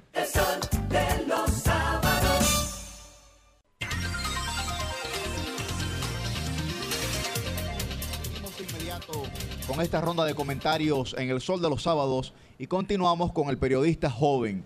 Muy buen día, don Cristian Cabrera. Buenos días, República Dominicana. Buenos días a todos los que en sintonía están con esta transmisión especial de Sol de los Sábados desde, desde esta Cancillería de la República Dominicana. Miren, el periódico ABC de España hizo la publicación esta semana respecto a una decisión adoptada por la Federación Internacional de, Atletismo respecto a las personas transgénero que a partir del 31 de este mes serán vetadas de competiciones de mujeres y de hombres donde evidentemente no se corresponda con su sexo biológico, con su sexo, sencillamente. Y eso lo hacen, argumenta la Federación Internacional de Atletismo, para proteger las competiciones femeninas, ya que se venía dando una situación de que eh, mujeres transgénero, dígase, hombres que competían en escenario de mujeres. Y eso generaba una desventaja evidente, una desventaja porque hombres y mujeres, y lo he dicho en mil ocasiones, no son ni serán iguales, nunca. Podrán serlo en derechos, podrán serlos ante la ley, pero física y biológicamente no hay forma de que estos puedan compaginarse, de que estos puedan estar en una misma dirección. De manera que yo creo que esta decisión se encarrila en alguna medida o es un inicio para el reencarrilamiento de una locura sencillamente a la que se había abocado el mundo en estos últimos años, donde daba igual que usted fuera hombre, si usted se sentía mujer, podía competir con mujeres. Y en ese escenario se generaba una desventaja hacia esas mujeres nacidas mujeres, que son en esencia las mujeres. Nada fuera de ahí. Entonces, eh, dice el organismo, y aquí yo quisiera en alguna medida generar una mirada que no va a decir que es una decisión definitiva, pero además plantea, además plantea que hayan tenido una pubertad masculina. Dígase que ahora en un proceso donde muchos países incluso se han abocado a una validación, a una cobertura de transiciones de menores de edad, si usted tuvo una pubertad femenina, como ha sido denominado, que no es más que el hombre que nace hombre, que es y será siempre hombre, hace un proceso de transición previo a la, a la pubertad, puede competir con esas mujeres. Incluso ahí, incluso ahí, la ciencia ha demostrado que hay una condición de desventaja de la mujer frente al hombre en materia física y por lo tanto no se hace justicia en ese sentido. Usted se imagina que a los 50 años LeBron James diga, no, yo me siento mujer, a partir de ahora yo competiré, yo competiré en la WNBA. Miren, puede hacerlo en silla de ruedas y estará por encima de todas las mujeres, porque es sencillamente la realidad. Por otro lado, me encanta que se esté realizando en la actualidad esta cumbre en República Dominicana, porque las cumbres, más allá del posicionamiento que trae al país, de los resultados que puede en términos diplomáticos eh, presentar ante los países que, que, llegan a un punto de acuerdo, resulta que, resulta que me parece, da muchos beneficios directos a la sociedad. Porque en un proceso de realización de cumbre, los gobernantes tradicionalmente optan por lavarle la cara a las zonas donde estarán participando los invitados. Y usted ve, por ejemplo, cómo el Distrito Nacional, sobre todo en su zona sur, está que parece un país de primer nivel. Me acuerda a Beijing, en China. Allá en 2019 me tocó participar durante unos seis meses en una formación que en el marco de esa formación se realizaron por lo menos, por lo menos, si la memoria no me falla, 10 cumbres en ese país. Esencialmente de la región asiática.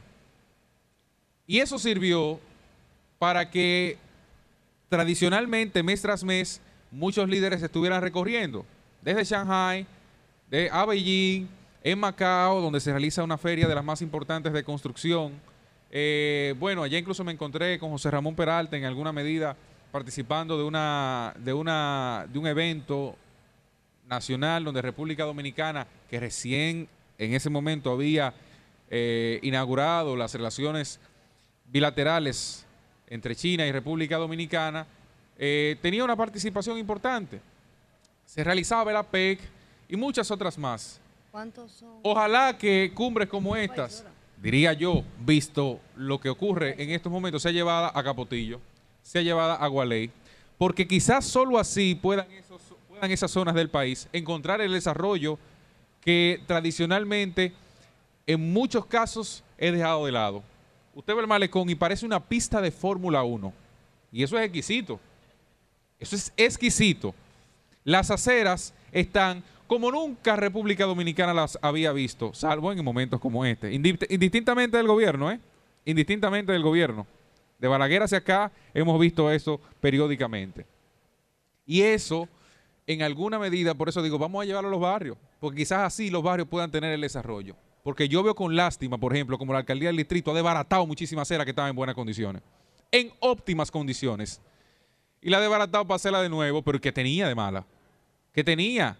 Votamos el concreto, que es el dinero a su vez de cada uno de los contribuyentes. Bueno, a fin de cuentas, eso es parte de lo que habrá en el escenario.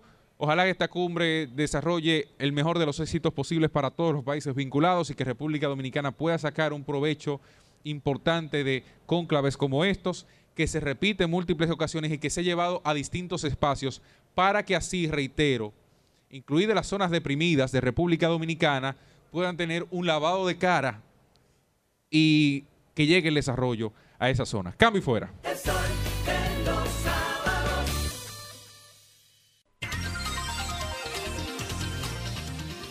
Bien, continuamos, continuamos en este sol de los sábados y a las 8 y 28 de la mañana es el turno de la regidora del pueblo. Muy buen día para Liz Mieses.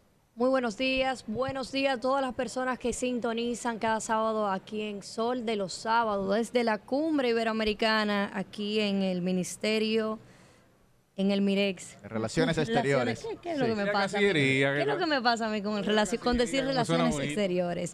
La verdad es que me siento como ciudadana orgullosa, como funcionaria pública orgullosa de ver cómo se ha llevado a cabo esta cumbre que inició en el día de ayer y culmina en la noche de hoy. Recibir 15 presidentes de 22 países invitados a la cumbre, de los cuales los 22 tendrán presencia como su jefe de Estado o representante del mismo y tenemos 15 presidentes confirmados y aquí ya en el país. Es un digno ejemplo de cómo vamos como país. Ver, ver cómo se han referido las diferentes eh, personalidades sobre la cumbre, sobre el país, ver el comentario que dio el rey Felipe de España con referencia a la República Dominicana, el crecimiento económico, la confianza que ha generado como país para las inversiones internacionales aquí en nuestro país, la verdad es que me llena de orgullo. Creo que es un digno reflejo de cómo vamos como República Dominicana, de, de cuál ha sido la intención y el compromiso del presidente Luis Abinader, se queda reflejado en todos esos comentarios. Antes de pasar a otro tema, quiero aprovechar en base al comentario que hacía mi colega Cristian Cabrera, el cual periodista joven, el cual estimo.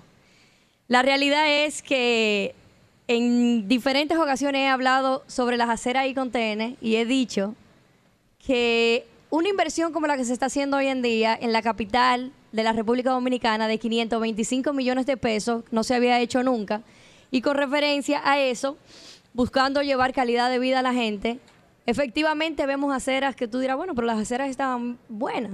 ¿Por qué la están quitando? No es quitándola, es que hay un urbanismo que nunca se ha llevado a cabo, que se está llevando a cabo en esta gestión. Una gestión sin precedente, que lo único que ha hecho desde el 24 de abril del 2020 es llevar bienestar y calidad de vida a cada uno de los capitaleños y de los que nos reciben, de los que nos visitan, perdón. Vimos, veo también un acto de bastante humildad, una, una acción que me llamó mucho la atención, la del presidente de Portugal, el cual se salió del protocolo completamente en el día de ayer, me parece, antes de, antes de ayer, perdón, y inició una caminata nocturna por la ciudad de Santo Domingo, lo cual hoy me llena de orgullo ver que un presidente extranjero hace una caminata tranquilo en esas aceras que critica Cristian que estamos arreglando, en esas aceras que buscamos llevar calidad de vida a la gente. Y qué bueno ver un presidente con esa humildad que, lleva este presidente de Portugal. Permíteme, permíteme, Liz. Eh, Hacer una pausa en tu desayuno, para. El problema no es que, que hagan una reestructuración. Yo estoy totalmente de acuerdo con eso. Pero mientras dañan las que están bien para reconstruirla y hacerlas mejores, ¿verdad? ahí mismo, a dos esquinas, están desbaratadas y no se inicia. En Villajuana no hay acceso porque lo primero que hacen es un parqueo de un vehículo, tienen un taller metido. Vamos a iniciar con las que están mal realmente para luego darle pasos a las que se, a las que se van a mejorar. No es lo mismo iniciar con las que están dañadas de forma absoluta que con aquellas que están, digamos que en óptimas condiciones, por lo menos para un uso temporal. A eso que me refiero. Pues retiro, retiro lo dicho entonces. Lo que sí hay un planeamiento y una estructura para llevar a cabo las obras que se hacen, por lo menos aquí en el Distrito Nacional, y obviamente uno se, se enfoca en base a ese planeamiento que llevan los arquitectos e ingenieros que están trabajando en ellos para mantener una ciudad organizada y una ciudad con visión de futuro. Señores, esta cumbre que nos trae a tantos jefes y jefas de Estado, eh, se ha convertido, creo que será, se quedará en la historia como una de las mejores actividades que se han hecho aquí en la República Dominicana. Ese ardor de la gente, ese, esa efectividad que nos puede traer como país, yo creo, tengo muchas expectativas de la misma y mucho optimismo de que incrementará este crecimiento que nosotros necesitamos como país entre los temas que se estarán viendo, que se están ya viendo y las posiciones que fijarán, hay mucho que ver con el tema de Haití y de la migración en las diferentes regiones de, de esta región iberoamericana. Particularmente, repito, saludo la iniciativa, saludo a los organizadores del mismo, saludo a la presidencia de la República Dominicana por la armonía que se lleva en la misma y también saludo a nuestros visitantes quienes al parecer se sienten muy conforme hasta el momento cómo va la cumbre. Cambio fuera.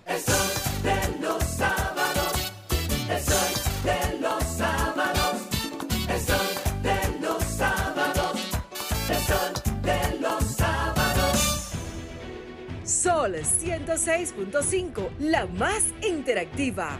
Una emisora RCC Miria. Oh, compadre, qué sorpresa. Pero ya que lo veo, corríjame si me equivoco.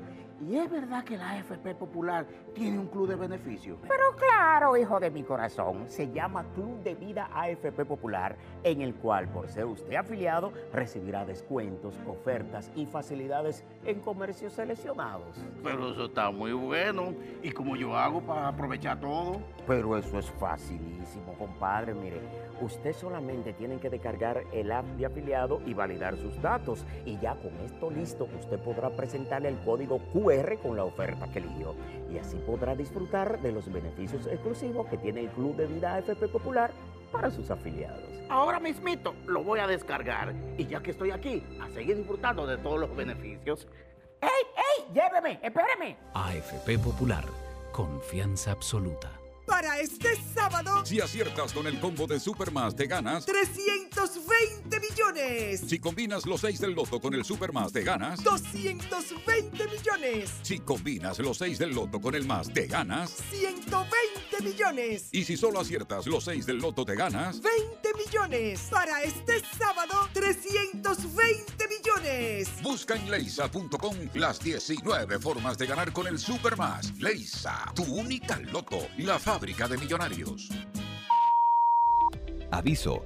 Si usted o algún familiar tenía ahorros en el antiguo Banco Universal y sus empresas relacionadas, le informamos que la Superintendencia de Bancos, a través de la campaña Dinero Busca Dueño, está devolviendo 410 millones de pesos a los depositantes de estas entidades. Los interesados pueden consultar de manera gratuita si sus recursos se encuentran disponibles accediendo a prousuario.gov.do. Superintendencia de Bancos de la República Dominicana.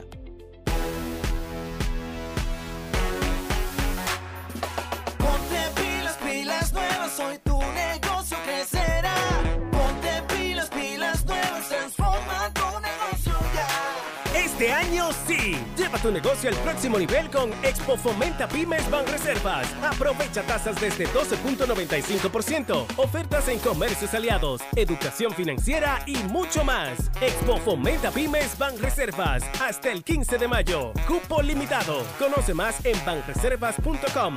Banreservas, el banco de todos los dominicanos. Mi tierra alberga banderas hermanas que construyen juntas un mejor mañana.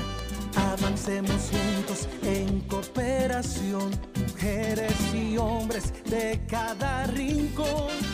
Tengo voz y me siento parte. Hablemos de estudio y trabajo constante. 22 banderas, una gran región. Iberoamérica nos une el amor. Esta cumbre es tuya, vamos hacia allá. Nuestra 38 Cumbre Iberoamericana, 24 y 25 de marzo, Santo Domingo, República Dominicana. Conoce más en nuestras redes sociales cumbre-iberoa. Compadre, corríjame si me equivoco. Pero es verdad que el aporte a mi fondo lo hacemos mi patrón y yo. Compadre, usted no se equivoca. Lo primero es que ese aporte para el sistema de pensiones es 9.97% del sueldo suyo y es hecho entre su patrón y usted. Ah, pero entonces yo no soy el único que aporta los chelitos para mi retiro. Eso es lo chulo del sistema. Si su salario fuera de 10 mil pesos, 287 es lo que pone usted. Y su jefe, 710. Del total, 840 pesos van directivo a su cuenta de capitalización individual. Y esta cuenta también crece con la rentabilidad de las inversiones que hace su AFP Popular. Ah, pero eso así es un palo. Hay que trabajar. AFP Popular. Confianza absoluta. Son 106.5. El sol de los sábados. El sol de los sol de los sábados. El sol de los sábados.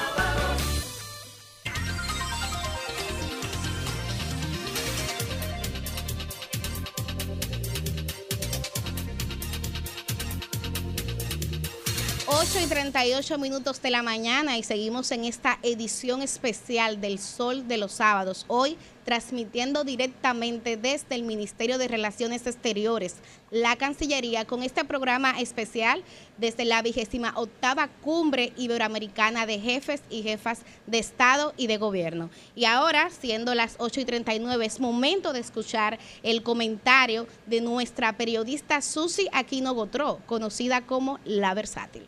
Muchísimas gracias, Milicen. Feliz, como bien señalas, de estar acá desde este Ministerio de Relaciones Exteriores, donde estamos haciendo este programa especial desde la vigésima octava cumbre de jefas y jefes de Estado y de Gobierno por eh, todos los aprestos que estamos dando seguimiento y cobertura de esta cumbre iberoamericana aquí en República Dominicana. Antes de referirme a los temas de la cumbre, quiero hablar brevemente sobre un acontecimiento que tuvo lugar en esta semana y de las cuales eh, recibimos declaraciones a través de nuestro programa hermano El Sol de la Mañana. Allí estuvo presente eh, estuvo dando unas declaraciones el ministro de Obras Públicas y Comunicaciones del INE Ascensión por unos temas delicados que tienen que ver con su gestión y que han tenido repercusiones legales. Y es que él ha intimado mediante una orden de alguacil a Roque Espaillat. Roque Espaillat es el presidente del movimiento Rescate Democrático por acusaciones sobre adendas en la autopista Duarte. Esta situación, pues, que afecta al Ministerio de Obras Públicas y Comunicaciones, ha traído serie de respuestas por parte del ministerio y por supuesto en la voz de su titular, el ministro de Línea Ascensión, aclarando punto por punto las diferentes acusaciones que hace este señor del movimiento Rescate Democrático. Él señaló, el ministro, que todas estas eh, ejecuciones que se realizan en la autopista Duarte están comprendidas y amparadas en la ley 118-21 sobre terminación de obras viales, escuelas y hospitales contenidas en la Gaceta Oficial número 11021 del primero de junio del año 2021 y que esta ley fue aprobada por el Congreso de la República para poder concluir no solo esta, sino centenares de obras que se veían afectadas por sobrepasar sus montos de terminación en el 25 ciento permitido por la ley 340-06 en incrementos de adenda. Él condenó enérgicamente a individuos, y cito textualmente sus palabras, que de manera irresponsable propagan informaciones infundadas y calumniosas sobre la construcción de la obra, precisando que es totalmente falso que los montos incrementados sean de manera administrativa y con un inexistente poder del presidente de la República, Luis Abinader. Dijo que todas estas inversiones están amparadas por la ley y también señaló en el Sol de la Mañana que desde el año 1996 no se efectuaban trabajos de importancia en la autopista Duarte debido a el estado de abandono de esta vía que se había convertido en República Dominicana en la más insegura del país y que los trabajos que se realizan están transformándola de una manera moderna y segura. Él ha comparado los más de 88 millones de pesos que se invirtieron en la autopista, en la autovía del Nordeste y cerca de los 46 mil millones contratados en el circuito vial del este del país como eh, pues eh, una comparación con esto de la autopista Duarte de una manera en que está muy por debajo los montos de la autopista Duarte de los invertidos en, esta, en estas otras vías que ya hemos mencionado. ¿Y por qué menciono esto? Porque entiendo que todos los funcionarios del país, actuales como pasados, deben tener esta actitud que ha tenido de línea Ascensión, debieron de tener esta actitud en su momento cuando fueron cada cual en algún momento todo funcionario público llamado a capítulo, difamado, criticado, señalado, cualquier tipo de cosa que llame a una supuesta irregularidad en su función. Porque explicar con lujo de detalles, no puedo yo tomarme todo el tiempo de señalar cada uno de los puntos que el ministro hizo en su presentación y que ha publicado a través de los medios de comunicación, pero están recogidos en la prensa nacional y usted puede encontrarlos, es lo que debe hacer cualquier incumbente de una institución del Estado.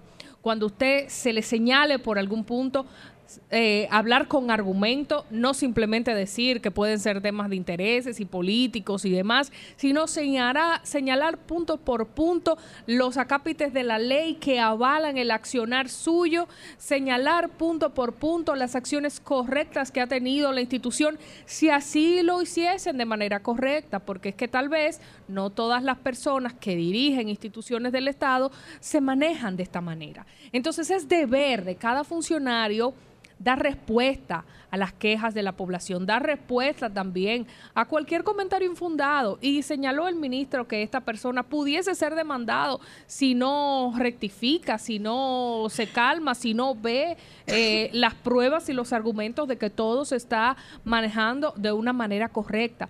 Cuando usted hace las cosas correctamente, puede hacer este tipo de aseveraciones, puede hacer este tipo de aclaraciones y puede proceder de manera legal porque es lo debido contra quien esté intentando ensuciar el ejercicio de cualquier institución del Estado. Es deber de todas las... Eh, de todos los estamentos pertenecientes al Estado dominicano defender y cumplir sus funciones a cabalidad. Eso deben hacer debieron hacer cada una de las personas que dirijan eh, cualquier ministerio de República Dominicana. Y en otro orden, quiero referirme a esta vigésima octava cumbre iberoamericana de jefas y jefes de Estado y de Gobierno que se celebra aquí en Santo Domingo y en esta sede del Ministerio de Relaciones Exteriores, MIREX, desde la cual estamos transmitiendo este programa especial del Sol de los Sábados a través de toda nuestra red del grupo RCC Media. Y quiero señalar brevemente algo importante que decíamos al inicio del programa y es que en la apertura formal anoche donde el presidente de la República, Luis Abinader, recibía a todos los mandatarios y recibía también, por supuesto, eh, todo el público asistente las palabras del señor Alamán, quien es el eh, secretario general iberoamericano, Andrés Alamán, de esta cumbre, algo que debe quedar en la mente de todos nosotros y es que se va a buscar resultados concretos de esta importante reunión de jefes de Estado. Habrán tres instrumentos decisivos para cumplir con los derechos y afianzar la comunidad iberoamericana, que son la Carta Medioambiental Iberoamericana, la Estrategia de Seguridad Alimentaria y la Carta de Principios y Derechos Digitales. Pero aparte de eso, señores, como se ha mencionado que se quieren resultados concretos, nosotros, por lo menos en mi caso, como comunicadora, como periodista de República Dominicana, como ciudadana dominicana, queremos resultados concretos en materia del tema migratorio entre Haití y República Dominicana. Haití no participa de esta cumbre, pero es de necesidad de que todos los países miembros se unan con República Dominicana a buscar soluciones con respecto a este tema. No podemos estar como en el caso de Rusia y Ucrania, que muchos países le manifiestan a Ucrania su apoyo, su apoyo, pero hasta allí no se mete porque el tema es muy espinoso. Te, damos un espaldarazo, pero hasta cierto punto. República Dominicana no puede sola con este tema. República Dominicana no puede seguir asistiendo a cumbres, en este caso eh, albergando y siendo sede y siendo anfitrión de cumbres donde se hablen temas que se queden en el aire donde no haya un compromiso real de las demás naciones que participan de no dejarle a República Dominicana sola este problema. Esta es una situación que afecta a toda la comunidad internacional y donde la migración irregular haitiana no solo llega a República Dominicana, ya está llegando a otras naciones de las cuales eh, sus representantes están presentes en esta cumbre.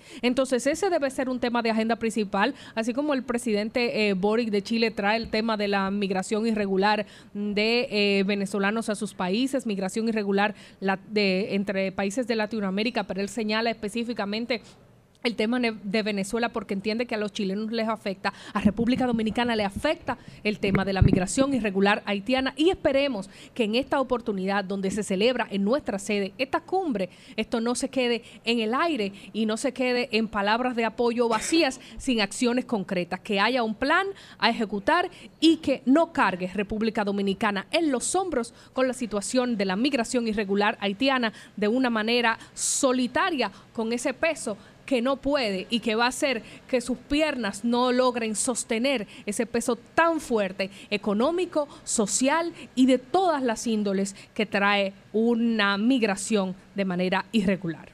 Cambio y fuera.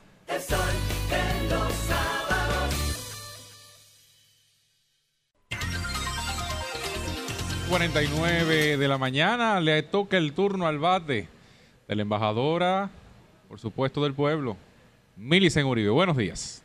Buen día, pueblo dominicano. Un honor tener los micrófonos de Sol FM y del grupo RCC Media.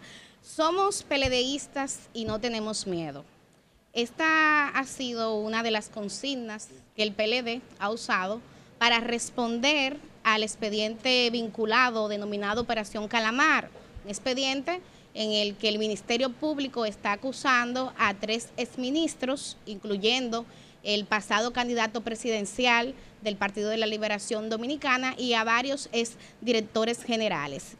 Y de entrada, yo creo que la respuesta del PLD ha sido una respuesta muy floja, una respuesta que desde mi punto de vista es muy torpe.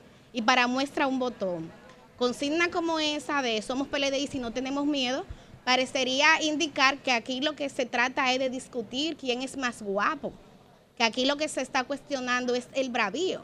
Y si por guapesa es, que no es el tema, hay que decir, el pueblo dominicano es un pueblo que históricamente ha sido un pueblo guapo, un, pueblo bravo. O sea, nuestro himno nacional habla de quisqueyanos valiente. Entonces creo, creo que ese no es el tema. Eh, se trataría más bien de dar una respuesta a algunas acusaciones que el Ministerio Público hace en un expediente que supera las 2.000 páginas, que ha sido acompañado además de unas 1.200 pruebas y en las que se habla de cosas tan preocupantes como la distracción de 19 mil millones de pesos. De modo que yo creo que como partido el PLD está compelido a cambiar su estrategia. Y lo digo porque así en un vistazo rápido yo advierto de manera eh, preponderante al menos cinco errores que está cometiendo el PLD en su respuesta a la operación Calamar. Y voy a comenzar con la primera, ya un poco la, la adelantaba, que es el tema de la consigna. Miren, el Ministerio Público no ha acusado al PLD de cobarde. El Ministerio Público lo que está diciendo es que aquí se tomaron 19 mil millones de pesos y se hicieron presuntamente con ellos cosas como engañar a una serie de personas mediante operaciones como cesión de tierras, eh, cesión de deuda, etcétera. Habla el Ministerio Público de que de ese dinero se repartía de una forma muy irregular, donde ellos repartían y repartían y tocaban la mayor parte, y entonces lo otro era que llegaba a esos eh, sucesores. El dinero se movía en camiones, supuestamente. Eh, el candidato, pasado candidato presidencial, eh, tenía varios puntos donde se le entregaba ese dinero, según lo que han dicho algunos testigos, y además se incurría en una serie de irregularidades institucionales, supuestamente, como el hecho de que personas que ya estaban fallecidas figuran en ese expediente en una fecha posterior firmando documentos. Entonces, cosas como esa es lo que el Ministerio Público dice, que por supuesto, en aras de la presunción de inocencia y del debido proceso, tiene que demostrar en los tribunales, que es donde se determina culpabilidad o inocencia. Pero en todo esto, ustedes no han escuchado no han escuchado al primer dirigente del PLD, al primer simpatizante, al primer miembro decir, son inocentes. Me la juego a que mis compañeros son inocentes. Y no, lo que han dicho es que es un tema eh, político. El segundo error es la turba como respuesta. Y oigan lo que les voy a decir. Aquí la gente tiene que entender que el PLD tiene todo el derecho constitucional a protestar y a manifestarse. Y yo y mucha gente que en algún momento tal vez en los gobiernos del PLD se le violentó esos derechos, yo voy a ser la primera, que donde quiera que esté siempre voy a defender el derecho a la protesta que tiene todo el mundo, incluyendo este partido. Ahora bien, el PLD tiene que aprender que no es con violencia la cosa. Ya ese esquema de usted estar rompiendo puertas de palacio, de estar tirando piedra, de estar quemando neumáticos, eso ya pasó. La sociedad dominicana demostró que aquí se puede hacer protestas, se pueden hacer jornadas, movilizaciones que sean impactantes sin tener que recurrir a la violencia. Y ahí está el 4% para educación, ahí está Marcha Verde. Señores, aquí las protestas están tan avanzadas, las que son cívicas, que cuando la gente termina de protestar, la basura la recogen, hay equipos de orden y de limpieza que cuidan hasta estos detalles. Entonces, ¿tiene derecho el PLD a protestar? Claro que sí, lo defiendo, lo apoyo, pero no, la turba, el desorden no puede ser la respuesta. Y quiero decir que hasta el propio Jaime David Fernández, Jaime David Fernández lo reconoció cuando se hizo viral un video en que él decía, el PLD no hace eso. El PLD no hace eso. Entonces, de modo que eh, yo suscribiría este rechazo. El tercer error que está cometiendo el, PLD aquí, que creo que como eh, partido deben de cambiar en su estrategia, es eh, recurrir al manoseado y gastado estribillo de eso es persecución política. Esta semana se hacía viral un video donde aparece el expresidente Danilo Medina, a quien aprovecho para desde aquí eh, mandar pronto deseo de recuperación y el expresidente decía justamente que en República Dominicana hay una cultura que de que persiguen a un político, el político dice que eso es persecución política. De modo que hablar de eso a mí me, parece que es quedarse poco, quedarse corto y no estar a la, altura del debate. Ahora bien, sí eh, veo matices de que sería el mismo PLD que sí quisiera politizar el tema cuando hace cosas como no responder al Ministerio Público, que es el que está haciendo la acusación, sino querer elegir como interlocutor al presidente de la República, que es Luis Abinader. No sé si me entienden. O sea, aquí yo me quejo de que esto es un tema político, pero estoy politizando porque yo no estoy respondiendo en el ámbito de la justicia, de la institucionalidad. No, yo me voy a lo político. No, porque eso es un expediente político, es una persecución política. Pero no sé, creo que el hecho de que se haga esto implica que de manera inconsciente, escuchen esto, de manera inconsciente ya se ha entendido que esa estrategia de simplemente incurrir en intentar desacreditar el Ministerio Público como respuesta a una lucha contra la corrupción y la impunidad no da resultado. Y veo aquí un cambio de estrategia. El cuarto, ya voy finalizando, el cuarto error es el de generalizar el mal. Yo he visto como parte de la respuesta cosas como decir, ah, ¿no? Pero aquí todos los partidos incurren en financiamiento eh, dudoso de campaña. Ah, no, aquí todo el mundo cogió dinero mal habido en la pasada campaña. De hecho, uno de los imputados dijo que le había entregado varios millones de pesos al ex candidato presidencial del PRM en las pasadas elecciones. Y yo esto simplemente lo voy a responder con un, con un dicho que rescata la sabiduría popular. Mal de muchos, consuelo de tontos. Mal de mucho, consuelo de tonto. No, esa no debe ser la respuesta. Si el PLD o cualquier persona, cualquier partido tiene conocimientos y tiene pruebas de que cualquier otro partido incurrió en financiamiento ilegal de campañas, que lo someta. Que lo someta porque eso es lo que necesita el país para avanzar. Esto no se trata, señores, de tener corruptos favoritos ni tampoco de tener colores favoritos. O sea, uno está abogando por un proceso que implique que haya consecuencias para todo aquel o toda aquella, sin importar el partido que incurra en cosas como la que se sostienen aquí en el expediente Calamar. Y finalmente, el quinto y último error, que de hecho hay que decirlo, lo dejé para último, pero es de lo que más me preocupa, es la apuesta al caos. La apuesta al caos, un intento de trastornar la institucionalidad. Y para muestra dos botones, ya lo dije, lo que pasó en el Palacio de Justicia, lo que ha estado pasando esta semana, que diputados del PLD se han retirado de las sesiones, eso ha implicado que no se pueda formar el quórum. Y eh, algunas advertencias que se han hecho de venir aquí a la cumbre a protestar. También eh, mañana, cuando es la medida de coerción, vamos a ver también una presencia de simpatizantes de ese partido. Y ahí solamente reiterar que estoy de acuerdo con que se proteste, pero el PLD tiene que entender que nosotros como país tenemos una agenda y que hay que cumplirla. Un problema político, partidario, interno del PLD, no puede trastornar la agenda como país. Nosotros acabamos de, leer los datos de Red Elige y dice que la mayoría de la preocupación de la gente no está en el plano político partidario, en temas como la economía, la salud, la seguridad ciudadana. Entonces, como país, como partido, ¿qué va a hacer el PLD para garantizar esto?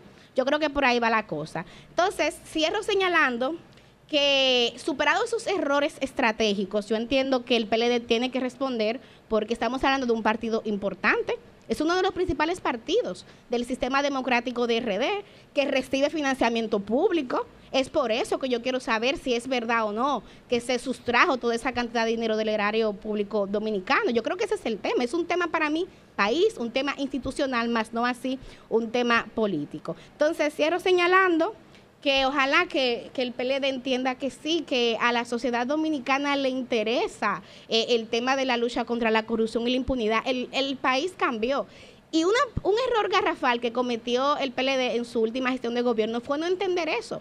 Es que cuando había un reclamo ciudadano simplemente decía que era algo político. O sea, como esa falta de olfato para entender cómo la sociedad dominicana ha avanzado, cómo ha ido cambiando, para mí es un error que se está reeditando. Yo digo que es eso, que tal vez están perdidos en la estrategia o simplemente eh, lo que está pasando es que hay gente, y con esto concluyo, hay gente que como sabe que va segurito para el infierno, entonces simplemente responde queriendo ver el pueblo completo arder. Cambio y fuera.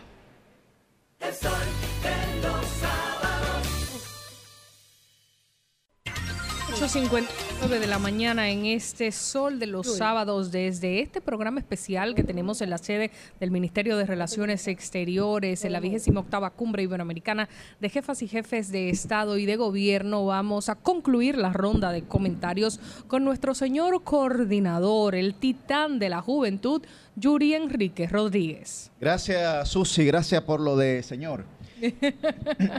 Bien, miren. No te puedo decir señorito. No, no, claro que no. Mire, hay muchas, eh, muchas situaciones, ¿no? Y evidentemente, aunque estamos en la cumbre iberoamericana de jefes y jefas de Estado, hay un tema que es, hay un tema que es acuciante, hay un tema que es acuciante para toda la sociedad dominicana, que es este tema de los apresamientos yo quiero tratar diversos puntos. El primero, aquí se ha caído, se ha caído por gente que asumió narrativas de ese tipo, líneas discursivas dirigidas a entender apresamiento como sinónimo de culpabilidad. Como sinónimo de culpabilidad, sin entender que la Constitución de la República y el Código Procesal Penal establece claramente la presunción de inocencia no como un principio, sino como un estado de derecho que le asiste a un ciudadano de determinado territorio o país. Aquí no se está hablando de defender la inocencia o la culpabilidad, porque quienes quieren decir que alguien es culpable es porque no respeta el debido proceso, sin entender que quien define si es culpable o inocente es la justicia el PLD no debe salir a decir que las personas que están imputadas son inocentes o no. El PLD debe salir a decir lo que ha dicho constantemente, que se tiene que respetar el debido proceso de ley y de la Constitución en la República Dominicana. Los que no pueden salir a decir que esa gente que están imputadas son culpables, esa sociedad civil, esa sociedad civil que ahora eh, está de lejito con la situación y que participación ciudadana ha dicho, no, nosotros estamos de acuerdo con esta lucha, pero ¿cómo no van a estar de acuerdo? Si en el informe de derechos humanos del año 2022 ya, ya desde ese momento, un informe que hace participación ciudadana, ya desde ese momento los nombres de las personas que están siendo encartadas aparecían ahí. Entonces, la información parece que la tenían. Parece que la tenían. Pero por otro lado, cuando nosotros hablamos, mire, mire, porque, porque este expediente tiene muchas situaciones difíciles. El nombre de Gonzalo Castillo, por ejemplo, es mencionado alrededor de 140 veces. Y aquí una persona, una persona quiso decir que no solamente era el tema del financiamiento ilícito de la campaña, sino también que a Gonzalo se le acusaba de otras cosas. Bien, lo primero es que ha cometido un hierro el Ministerio Público porque el financiamiento es lo que se recibe desde el Estado, de las arcas Por lo que la ilicitud de eso sería muy difícil de comprobar. Lo que usted podría hablar es de una contribución a la campaña. Ahora bien, esa contribución, esa contribución, esa contribución fue dada por alguien que es un delator premiado en ese expediente. Entonces, lo que hay que preguntarse es, los recursos que ese delator premiado supuestamente dio como contribución a la campaña, ¿de dónde provienen esos recursos? Porque lo que hay que ver es cuál es la proveniencia de esos recursos. Si, si provienen de, digamos, de un espacio eh, lícito, legal, entonces estaríamos hablando de que se superarían los topes de contribución de la campaña, perfecto. Pero ¿qué establece entonces la ley electoral sobre eso? Que exceder esos topes lo que conlleva es una multa, una sanción administrativa, no conlleva una sanción penal.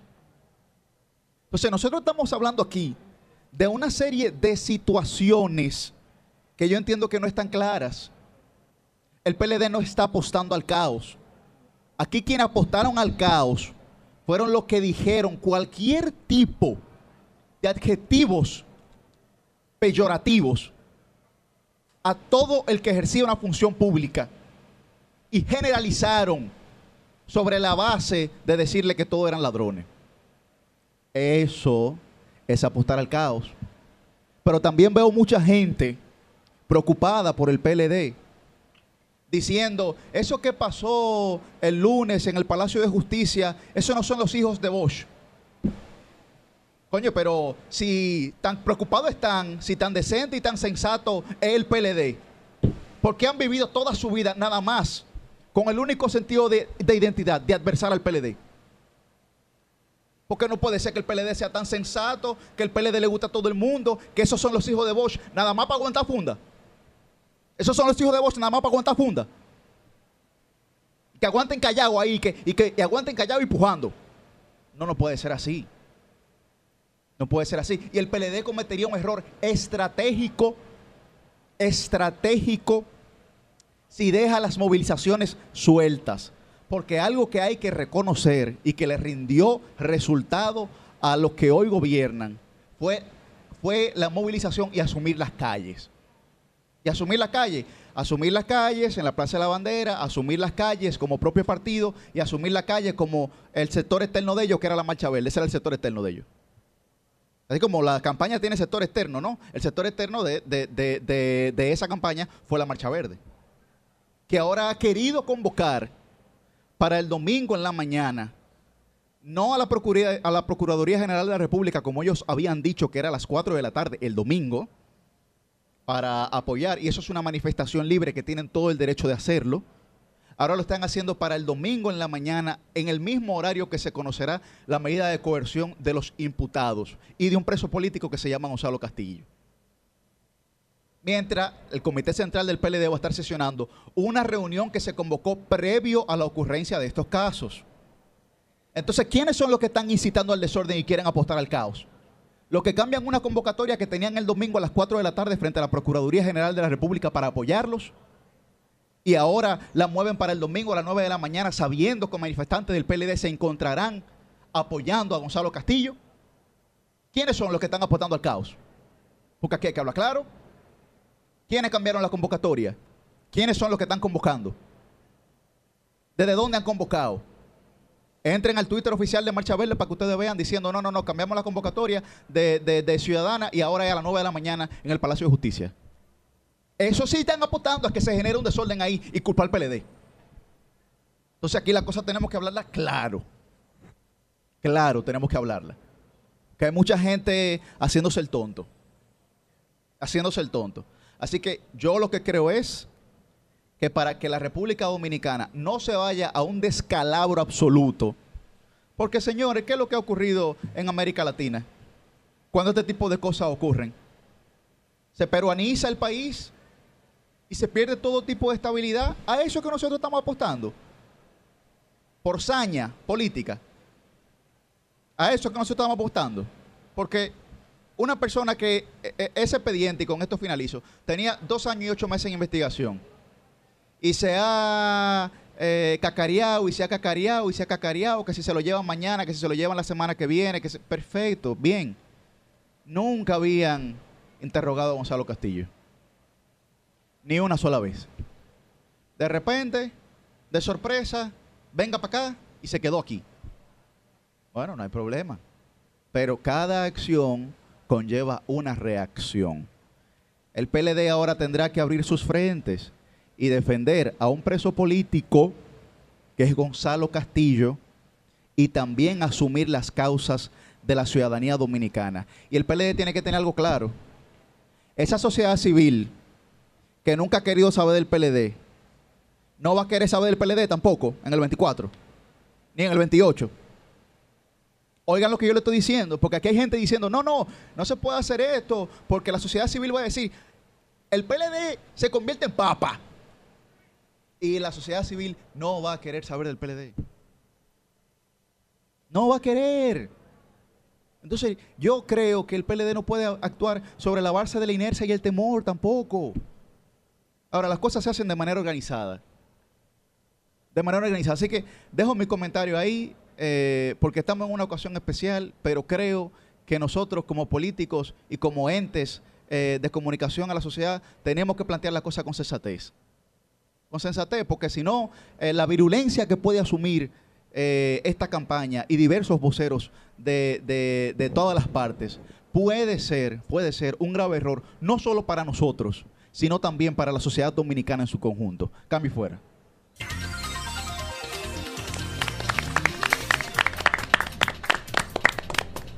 Bueno, pues estamos de vuelta en este Sol de los Sábados y a las 9 y 15 de la mañana está con nosotros Homero Figueroa, que es el vocero de la Presidencia de la República. Muy buen día, Homero. Buenos días, gracias por darme este espacio. Tiene una gran audiencia, venía escuchándoles esta mañana cuando me desplazaba hacia el recinto donde se va a desarrollar la vigésima octava cumbre de Iberoamérica. Así que abierto a sus preguntas. Adelante, Melissa. Sí, eh, don Homero, un saludo por aquí. A me gustaría que por favor aproveche este sol de los sábados para comentar al país un poco las ganancias. ¿Cuáles son los resultados tangibles que República Dominicana obtendría tras ser sede de esta vigésimo octava edición de la Cumbre Iberoamericana de Jefes y Jefas tanto de Estado como de Gobierno? Sí, yo creo que es muy importante la realización de un acto como este. Es la segunda cumbre que eh, utiliza a la República Dominicana como país anfitrión. La anterior fue en el año 2002 y esta vigésima octava cumbre yo pienso que es un reconocimiento al liderazgo que tiene el presidente Luis Abinader y la República Dominicana en el contexto iberoamericano. Para nadie es un secreto eh, cómo el país ha sido reconocido por los principales indicadores eh, proyectados por organismos multilaterales e instituciones no gubernamentales en cuanto a la capacidad de recuperación de la pandemia, la reactivación de la economía, el reconocimiento a la vitalidad de su turismo y a la democracia, la estabilidad democrática, el mantenimiento de la paz social y la gobernabilidad. Y también este espacio es una oportunidad para proyectar a la República Dominicana como un país apto para recibir la inversión extranjera. Para nadie es un secreto que viniendo de un año y medio de dificultades para el mundo, la República Dominicana pudo alcanzar en el 2022 niveles de inversión histórica, eh, inversión extranjera eh, directa. Y creo que estos foros son espacios ideales para eh, lograr las relaciones y proyectar las bondades del país en los múltiples sectores que están abiertos eh, a la inversión extranjera. También es una oportunidad para eh, interactuar en la diversidad cultural de Iberoamérica, fortalecer los lazos eh, diplomáticos entre los países, producir la necesaria integración para atacar problemas globales que son imposibles de manejar desde la individualidad de cualquier país, por ejemplo, el cambio climático. Somos una isla y las islas son las más afectadas por eh, las consecuencias del cambio climático y la República Dominicana individualmente no puede influir en la realidad global para cambiar los efectos de un fenómeno que nos tiene como víctima principal. Entonces, estos espacios son fundamentales para crear la masa crítica que nos permite que nuestra visión de política global pueda eh, realmente tomarse en cuenta cuando nos abrazamos a la fortaleza de otros países mayores que nosotros. Eh, Homero, ¿alguna expectativa, expectativa específica por parte del presidente y, digamos, el Estado dominicano de cara a conseguir algún resultado en esta cumbre? Sí, yo pienso eh, que los ciudadanos a veces somos injustos evaluando estos eventos. Yo siempre digo que detrás de una gran acción siempre hay una idea y hay un espacio para concebir estas ideas. Eh, esta cumbre eh, tiene el objetivo de firmar tres documentos fundamentales. está el documento, la Carta Medioambiental por una economía verde, todos sabemos lo importante que es desarrollar una economía sostenible eh, para República Dominicana, en el contexto regional y en el contexto global, porque ya como especie humana hemos comprendido que esta casa de todos, que es la tierra, tiene que ser cuidada y explotada o aprovechada en términos de una conciencia intergeneracional. O sea, ya no podemos vivir en el presente sino que nuestras decisiones tienen que tomar en cuenta las generaciones por venir. Y de hecho, eh, apostar por una economía sostenible es el objetivo fundamental de la Carta Medioambiental. También se firmará una carta de principios y derechos digitales. Este mundo, la disrupción tecnológica ha cambiado la manera de interactuar de los seres humanos. Hoy la tecnología juega un papel de intermediación en todos los ámbitos de la vida, la economía, lo político, lo social. Y es muy importante esta carta que sirve como una especie de guía de principios para que sea incorporada ya en la legislación particular eh, de cada país, entendiendo la importancia del desarrollo tecnológico. Y en tercer lugar, y creo que es el compromiso eh, más decisivo, eh, producto de las dificultades que está viviendo el mundo en la cadena eh, de, logística de la producción alimentaria, que para nadie es un secreto, que producto del el cierre obligatorio por los efectos de la pandemia, ha habido una disrupción global eh, en los términos alimenticios, ni hablar también de los efectos del conflicto bélico entre Rusia y Ucrania. Entonces se firmará una ruta crítica para garantizar la seguridad alimentaria en el contexto iberoamericano y en el contexto global. Para la República Dominicana es importantísimo, para nadie es un secreto que tenemos un potencial agrícola eh, explotado e inexplotado extraordinario y que muy bien podemos jugar el rol de ser una especie de granero para eh, nuestros vecinos eh, más cercanos. Eh, Homero, eh, felices de estar compartiendo contigo en este espacio y preguntarte sobre el proceso de seguimiento post cumbre, porque el secretario general de esta cumbre, el señor Alamant, expresaba que aquí se van a estar esperando resultados concretos, que, se van a lograr eh, cosas tangibles. Entonces, en cuanto a ciertos aspectos que tal vez no son de los tres principales compromisos de la agenda, siempre va, de la agenda siempre va a estar el tema de la migración haitiana irregular, que donde quiera que esté República Dominicana será un tema a tratar cómo se va a lograr que si se hacen compromisos en este sentido, se pueda concretizar como es el objetivo de, la cumbre y se le pueda dar seguimiento a los compromisos asumidos. Bueno, la República Dominicana, eh, representada por el presidente Abinader en los foros internacionales, ha delineado una política exterior en materia de migración y relación con nuestro vecino Haití muy clara. Eh, fundada en el principio de que no hay una solución dominicana para el problema haitiano. Hemos repetido eh, esta frase en todos los foros internacionales y de manera inmediata hemos abogado por la intervención de la comunidad internacional con dos objetivos fundamentales. Recuperar la seguridad en el territorio haitiano y recuperar la institucionalidad democrática con esos dos elementos.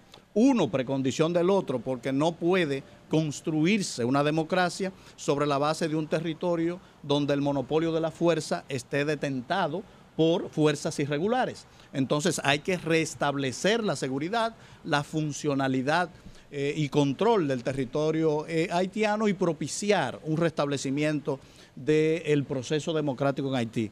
Ese ha sido el objetivo de la República Dominicana, acompañado de una revalidación del derecho de los estados a aplicar sus políticas particulares.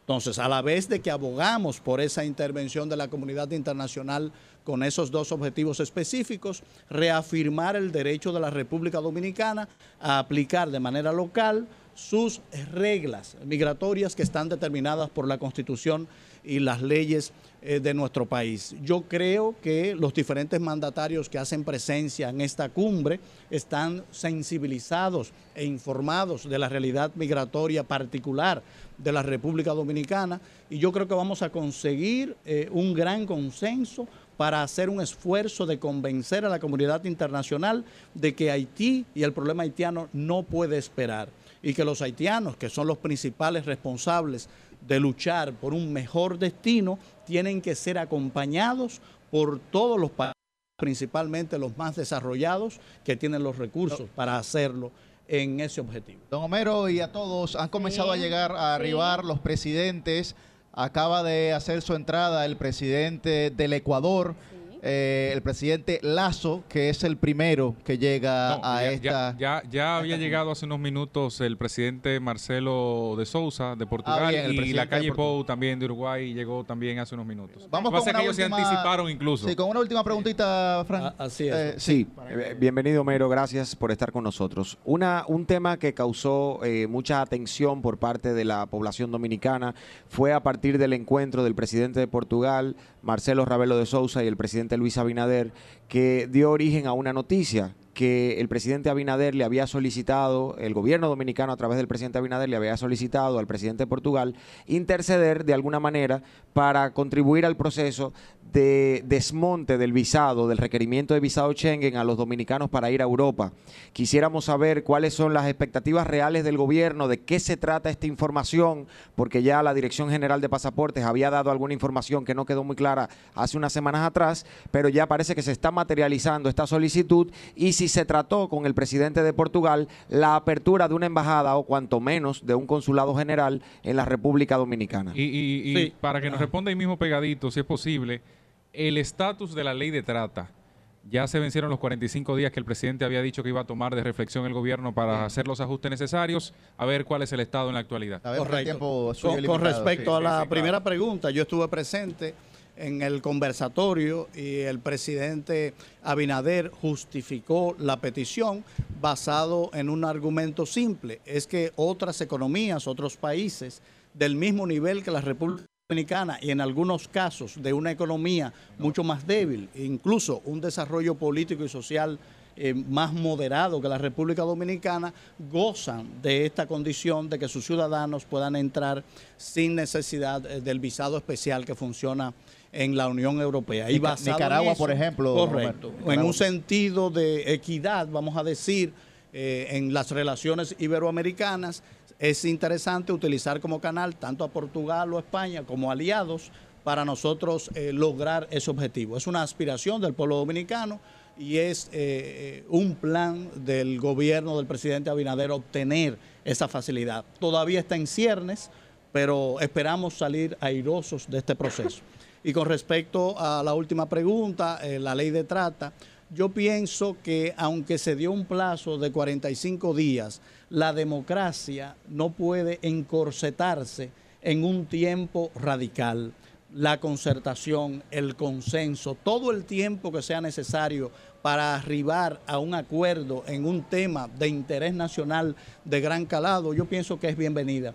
Así que no hay que desesperarse eh, que en, su debido momento, cuando eh, el país madure la visión que, que todos queremos tener sobre este tema, bueno, se procederá con ella. Muchas pues, gracias. muchísimas gracias a Homero Figueroa, vocero de la Presidencia de la República y que eh, nos ha honrado con su presencia el día de hoy en esta transmisión especial del Sol de los Sábados. Muchas gracias. Un placer. Pues eh, mencionar que ya llegó también el presidente de Chile, Gabriel Boric Fon. Que le ha generado algún tipo de complacencia y gracias a nuestra querida compañera Millicent. Ay, sí, estoy, estoy feliz. Hay que decir, ¿Por qué? bueno, te voy a decir, como parte de los trabajos de esta cumbre, hay una sesión especial aparte con los presidentes que se inscriben dentro de la corriente progresista. Ah. Y ahí pues va a estar participando el presidente de Chile, Gabriel Boric, porque sí, porque yo soy una persona con una visión bastante avanzada Ah, no, de lo que son los derechos humanos y me alegra que en esta cumbre haya presidentes más. Y Nicolás Maduro va a participar. No, ma- Nicolás Maduro no vino. Sí, sí, sí. Sí, está confirmado. Ah, bueno, pues vamos vamos a dar la primicia. Vamos a aquí. primicia. Y que no primicia. dicho Tenemos eso. Primicia, Confirmado. primicia del sol de los sábados. Primicia, primicia, primicia en el sol de los sábados. Nos confirman desde fuentes fidedignas que el presidente Nicolás Maduro va a hacer acto de presencia en esta cumbre, lo cual se había anunciado anteriormente de que no vendría, pero realmente lo tendremos por el país. A última hora decidió venir a República Comentamos Dominicana. al inicio del programa que precisamente eh, de la agenda del presidente Boric es tratar sobre los temas de la migración irregular entre países latinoamericanos, especialmente de Correcto. Venezuela. Y entendíamos que como señalaba mi licenciado hablar de ti, pero no contigo, pero Efe- ahora con la confirmada De presencia contigo. de eh, Nicolás Maduro, que- entonces ahí vamos a tener un contrapunteo fuerte Yo en este que tema entre se Venezuela calienta la mesa y de diálogo y se puede dar un diálogo Y interesante. no solo la mesa, porque hay que decir que a raíz de esta cumbre también muchas personas han estado usándola como una plataforma para protestas. Sí. Y ayer mismo veía cómo la comunidad venezolana residente en República Dominicana se movilizó y hoy, tras confirmar que efectivamente tendrá participación presencial el presidente Nicolás Maduro, es de esperar que también alrededor de esta Cancillería haya manifestaciones. Me parece que se va a hacer acompañar de Delcy Rodríguez, Sí, que era quien había confirmado como vicepresidenta y fue anteriormente ministra de Relaciones Exteriores. Hay que destacar que, Delcy- negoció ahí mismo esa cancillería eh, cuando se estaba en el proceso de diálogo para la paz en Venezuela, era la representante del gobierno. Así chavista. es, así es. Bueno, eh, rareza también de que tanto el presidente como la vicepresidenta de una nación eh, acudan juntos Sí. Correcto. a, a una no, eso cumbre. es lo que te da a indicar Pues- efectivamente que Maduro no tenía previsto venir y algo pasó que a último momento así lo bien, decidió. bien. Bueno, No, o quizás vale, vale. o quizá una estrategia de, de, de- para la gente. disuasión de también, sí, de disuasión, claro, porque- correctamente. eh, porque Bajar el- un poquito el los- Nicolás- los niveles de, de entusiasmo tanto de los opositores Claro. como de O los... no darle Correcto. chance a que se generen situaciones aquí con, la, Eh, con los efe- venezolanos en el efectivamente, lo más de probable- mayor dimensión. Yo de yo voy- mayor yo voy ahí en Compañero, ese- todo inició por una pregunta que le hicimos a Millicent. Me gustaría ver su opinión. ¿Está Nicolás Maduro dentro del grupo de Y- presidentes y progresistas el- el de la región? expresidente Leonel Fernández, es No, no, no, no, no, progresista. No, no, no, pero estamos la hablando de la de de de idea. Maduro. A mamá. La pregunta de Maduro. Ah, Él no es parte de la cumbre. ¡Wow! ¡Qué calor! Dios No, pero a mí mío. me dio risa la, la primera vez que yo visité a Cuba, que creían que el PLD era, coño, lo, lo más progresista. La noche a mí me dijo que llega el amanecer, que en el cielo se anuncia la salida del astro rey. El sol de los sábados, el sol de los sábados, el sol de los sábados, el sol de los sábados. El sol de los sábados, el sol de los sábados, el sol de los sábados, el sol de los sábados.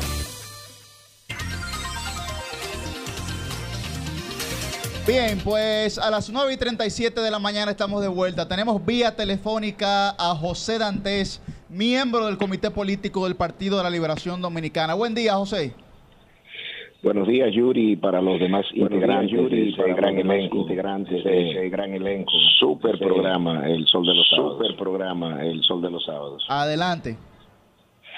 Mira, simplemente queríamos, Mira, simplemente queríamos conocimiento que continúa conocimiento que la intolerancia, la represión, la represión y el gran abuso y el- este el gran abuso de en este contra de los derechos fundamentales de los, de los derechos fundamentales de los no se permite la protesta, no se permite la protesta, la protesta no se permite no que alguien pueda estar que alguien concentrado concentrado punto porque en un punto, todos sabemos lo intolerante que es este gobierno, lo intolerante que es este gobierno. Tienen una epidermis de un niño, tienen una epidermis de un niño de dos años realmente reacios ante las realmente reacios ante las críticas. Y Dante, si eso tú lo dices a propósito de qué. eso yo lo digo a propósito eso yo lo digo a del arresto de el doctor Matos Enriquillo Matos. Matos Enriquillo Matos quien estaba con un grupo de compañeros en la Churchill con Sarasota, en la Churchill con Sarasota, sin pancarta, sin nada, donde hay una barricada policial, donde hay una barricada y aún así tiraron una bomba lacrimógena, tiraron una bomba para dispersarlos, para y a él particularmente, y a él particularmente agarraron detenido por unos cuantos minutos luego de que se dieron cuenta de quién era pues de quién era pues y porque estaba siendo grabado por porque estaba siendo grabado por muchísimas personas. Entonces da mucha pena que Entonces una gestión mucha que pena se vendió, que se vendió de supuestamente democrática y que vivía haciendo marchas, que vivía haciendo marchas y protestas, ahora las ahora se haya transformado, ahora se haya transformado en el gobierno más intolerante, más represivo que hemos tenido en las últimas que hemos tenido en las últimas décadas. Bueno, ahí. Dantes, pero, pero sabiendo el desarrollo de la cumbre, sabiéndose de eso, y que en esa proximidad eh, está uno de los hoteles donde una buena parte de los de las delegaciones en República Dominicana está alojándose. Eh, digamos que es, ¿tú crees que es el espacio prudente para las protestas? No, y lo que también yo me a- pregunto, a- lo que yo, poniéndole- lo que yo me pregunto, lo que yo me pregunto, a ver, si me deja responder, a ver, si me deja responder, pues bien. Lo que ocurre es que tal Sí, pero- No, no, no, no. Se, se está dejando responder, yo creo, ¿eh? La, la proximidad de la bomba que está en la Chuchi con la bomba que al hotel el embajador.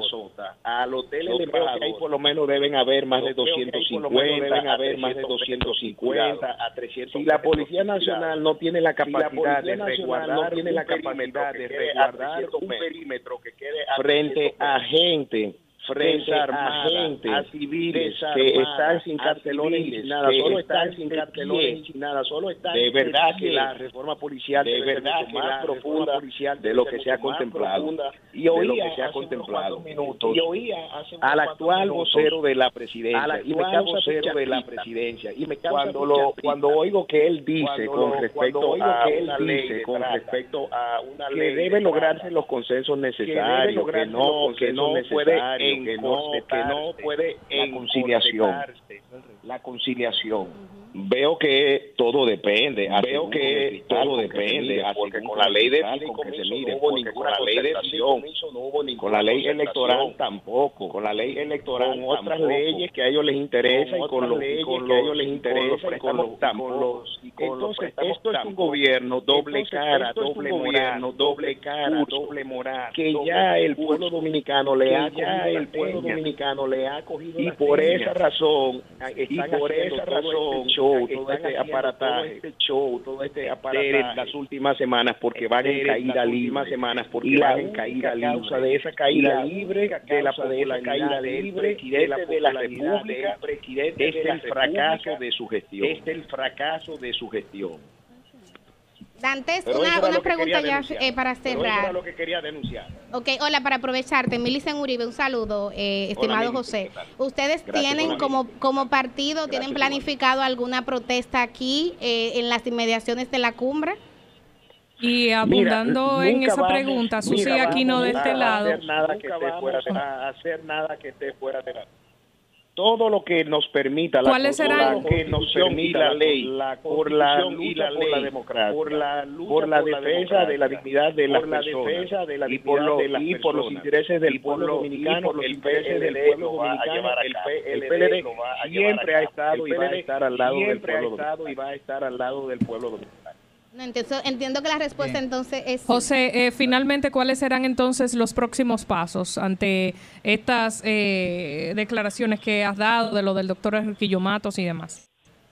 Bueno, hay que ver lo que él quiera hacer. Bueno, hay que ver lo que él quiera hacer. pretende, pero lo cierto es que. Pero el PLD como partido va a tomar alguna acción al respecto. Óigame, mi gran amigo, mi gran compañero, ex presidente del Colegio Médico Dominicano, no pesa 110 libras, no pesa 10 libras. Mide 5 pies 3 pulgadas. Mide 5 pies 3 pulgadas. agarre cuatro policías y que lo cruce cuatro policías de la calle a otro. Que lo cruce de la calle a otro. De verdad que sí. Lamentablemente yo creo que nosotros lamentamos viendo unos niveles de intolerancia de un gobierno que prometió un cambio que ha sido lamentablemente un fracaso para el pueblo dominicano. Un fracaso para el pueblo dominicano. Bien, pues, pues muchísimas, gracias. José Antes, miembro del Comité Político del Partido de la Liberación siempre a la Dominicana. Bien. Bueno, eh, a propósito del comentario que realicé... Eh, no, pero déjame hacerlo yo para ponerle un poquito de sazón. Tú vas a hacer la aclaración que te mandan. pero ¿y qué es eso? Bueno, y, y, antes... Dime, ¿qué, vino con mucho sazón. Sí, échale el sazón, vamos a ver. la sal y pimienta. Dale, dale, Mili, dale. Bueno, antes de eso decir que mientras estamos aquí en esta cobertura especial... Ya llegó el rey de España. Llegó el rey sexto de España. También vi a Gustavo Petro de presidente de, Colombia, lo vi también llegar. Una experiencia interesante poder ir viendo cómo van llegando cada uno de estos.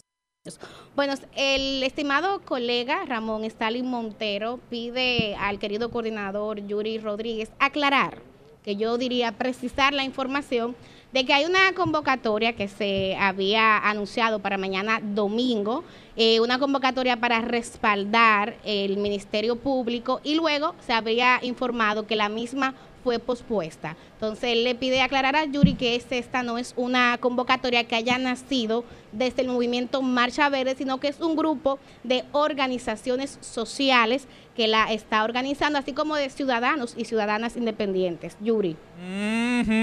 Bueno, yo, puedo decir, yo recibí la convocatoria y a mí no me llegó desde Marcha Verde. bueno, Marcha Verde, hay una página en Instagram pero, de, dice, cero impunidad RD1, sí, donde hablan de una, de una convocatoria. No, pero puede ser que yo... no, no, cuidado, porque aquí, hay que ser preciso en la información. Ahora, ¿quién es el vocero oficial de Marcha Verde? entonces, a eso voy. Que coincidan los miembros. es otra perdón, perdón, perdón.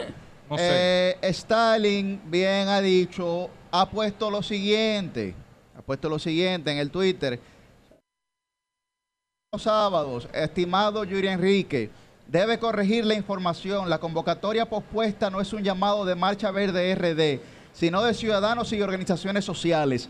No entendemos por qué asociarla cuando ninguna información de la que hemos publicado nos vincula. Respetamos el derecho que tienen todas las organizaciones manifestarse públicamente, respetando el orden público, claro está. Pero les reitero, no es la misma convocatoria. Se vincula porque ninguna de las dos marchas hasta este momento, hasta el momento del comentario de Yuri, no tenía vocero. Y tiene que tenerlo. Sí, tiene que tener vocero, claro, que, sí, Claro que sí. Obvio, obvio. Entonces, voy a decirles bien, cuando termine. Bien. Entonces, en el caso de la Marcha Verde, que está convocando para mañana domingo a las 9 de la mañana, hacemos un llamado desde Sol de los Sábados. Nos gustaría saber quiénes están convocando esa marcha de incógnito que no han dado la cara que salga algún vocero de la Marcha Verde que está convocando para mañana a decir quién es que le está convocando. Responsablemente Stalin y otro grupo de personas, por ejemplo, yo puedo mencionar aquí sobre, sobre el, mensaje que pone Stalin de la Procuraduría General de la República. Tenemos a Stalin. Sí, yo, desde que concluya le damos el paso para que él también se exprese en libertad y democracia. El Twitter de Stalin ha sido retuiteado por Altagracia Salazar. ¿Y qué hace? por, perdón, yo, no, perdón, ¿Cuál es el problema de un pero permítame, permítame hablar. Ha sido retuiteado por Jonathan Liriano y por una persona que goza de mi entera admiración como catedrática intelectual, María Teresa Cabrera. Bien, yo quiero saber y le pregunto, y le pregunto a Stalin, si miembros, digamos, si esos ciudadanos y miembros de esas organizaciones sociales organizadas está siendo encabezada tanto por él como por Altagracia Salazar y como por Jonathan Liriano, esa marcha que se está convocando para la Procuraduría General de la República que ha sido puesta. Paso a Ramón Stalin Montero para que responda. Buen día, Stalin, bienvenido.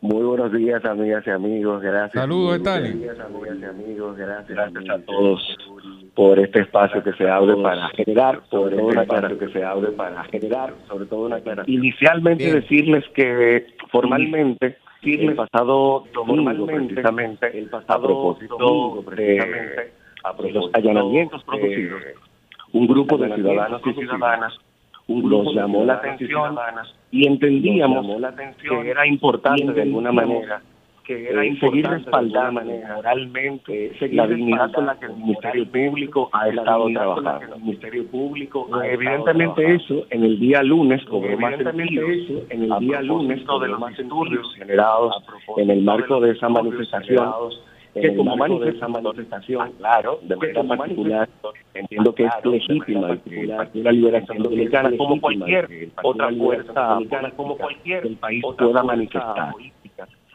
Sin embargo, un grupo de ciudadanos y ciudadanas y también de otras organizaciones de la también de otras organizaciones agregándose a esta convocatoria hemos decidido un proceso de respaldo y un llamado a apoyar las funciones del Ministerio Público, especialmente porque esto representa la preservación de la institucionalidad. Esto representa la preservación de Hay que hablar de institucionalidad en un marco en donde indiscutiblemente hoy en un marco en donde indiscutiblemente están planteando eh, estas pesquisas, este seguimiento, un caso como es la operación Calamar, seguimiento, como una retaliación Calamar.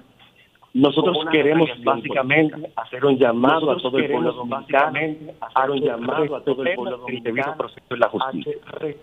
y que llamemos desde esta plataforma y que llamemos que demos este voto de confianza y de respaldo a las acciones que han sido encabezadas y de respaldo por Miriam Germán y por la pesca en la figura inicial y por los magistrados de inicial, además de toda esta generación nueva fiscal que está haciendo una labor encomiable. Y ahora entonces procedo, una labor, estimado Yuri, y ahora entonces una estimado Yuri, hacerte a pesar de ser joven, creo que estás cometiendo un error. A pesar de ser joven, creo que estás cometiendo un error que mucho.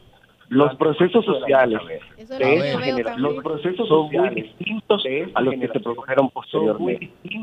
No hay una posteriormente. No hay cinco cabezas. No hay son procesos que están llamados a construir cabezas son procesos de la horizontalidad y desde el respeto a la horizontalidad. Me imagino, respeto a la, como mucha gente se dio cuenta, me imagino, personas de diferentes de personas de diferentes corrientes, incluso ideológicas, de diferentes corrientes, incluso ideológicas, han apoyado este llamado.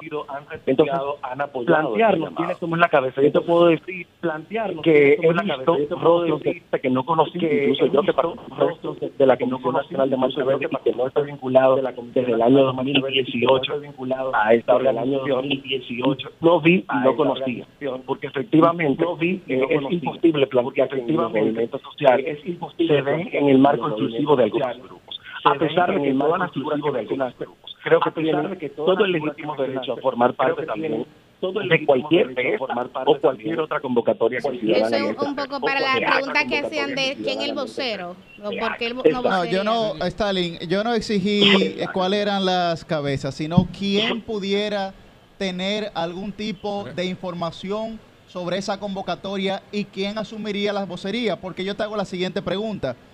En esa yo cuando mencioné esos nombres no estoy deslegitimando absolutamente a nadie. Tienen todo el derecho de manifestarse en favor de lo que entiendan correcto frente a esta sociedad. Ahora bien, yo hago la siguiente pregunta. En esa manifestación, a propósito de la acusación de Calamar, como tú muy bien has señalado, del domingo, en esa manifestación que ustedes están proponiendo hacer, eh, en virtud del respeto a la institucionalidad de la que tú has hablado, también se van a manifestar para que los más de 23 casos de corrupción de la actual gestión gubernamental en el Ministerio Público?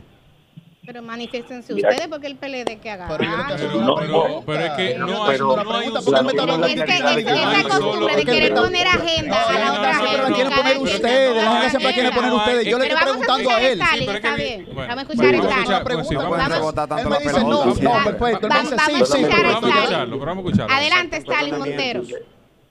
Solo decirle dos Adelante. cosas. Eh, una, por un lado, Adelante, dos cosas. Eh, una, por un lado, por la que inicialmente les agradezco el espacio, es que no, la convocatoria de Verde es una, desde el principio que la hicieron, la hicieron directamente, desde el principio que la hicieron, la hicieron directamente, muy distinta a la convocatoria que habíamos hecho, a la este caso, este grupo de ciudadanos y ciudadanas y de otras organizaciones, que está siendo dirigida a la Procuraduría, a la dos horarios y dos lugares. O sea, ustedes no van a asistir a la de Marcha Verde, ¿verdad? Que está pautada. Perdone.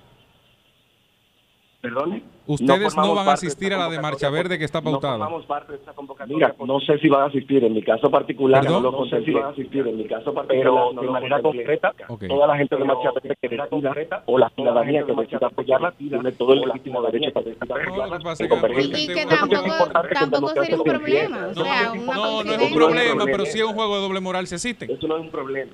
No, no es un problema, es todo su que derecho. un marco Es un juego de doble moral. Si moral. asisten porque tú me estás diciendo que no vas a una por, bajo un concepto y la otra que tiene el mismo concepto, entonces asiste. Al final Pero yo bueno, creo imagino que que... Pero vamos a esperar que, con- eh, para que ya mañana veremos. Stalin, eh, concluye que ya. Concluyo perfectamente. Bueno, pues, a- solamente agradecer decir perfectamente. En el día, Sí. solamente en el día de mañana, Breve, un sí. día de convocatoria en base a la Procuraduría General de la República en un formato de estamos convocando a todas las familias en un formato de estamos a que puedan manifestar su apoyo y a la gestión del Público. A ustedes, gracias por la aclaración y ojalá a ustedes estas que están hechas para mañana en el no representen ningún conflicto físico, no representen ningún acto de violencia o de vandalismo, expresarse en democracia violencia o de vandalismo. Tenemos todas las ojalá que no. de, de- de política. Yo creo que eso es un elemento que es importante, que lo recuerde. Yo creo que eso es un elemento que es importante, que lo recuerde el Partido de la Liberación Dominicana. A ustedes gracias por la intervención. El Partido de la Liberación Dominicana. A ustedes gracias por la intervención. Bien, gracias, Stalin. tres segundos solamente para yo eh, concluir con mi posición sobre este tema, a raíz tanto de tu intervención como de la de Stalin. Mire, eh, aquí se está reeditando parte de los errores que yo advertí en mi comentario. El hecho de creer que el deseo que tiene este pueblo de no corrupción y de no impunidad es de un grupito o de un partido particular, eso le costó caro al PLD en las elecciones pasadas, porque como gobierno... Pero se van a manifestar en contra de los Pero 23 déjame casos, ¿sí o no? Cuando él está hablando, él me dice Porque que la institucionalidad que yo estoy estamos hablando hablando, no me dejas hablar, pero déjame terminar la idea. Yo te escuché a ti, déjame terminar la idea. Entonces, el no, el no sintonizar como gobierno con un reclamo legítimo que tiene la gente, yo creo que eso fue un error. Inclusive en esta coyuntura económica, Eso fue un error, entender que al dominicano o a la dominicana lo único que le interesa es la comida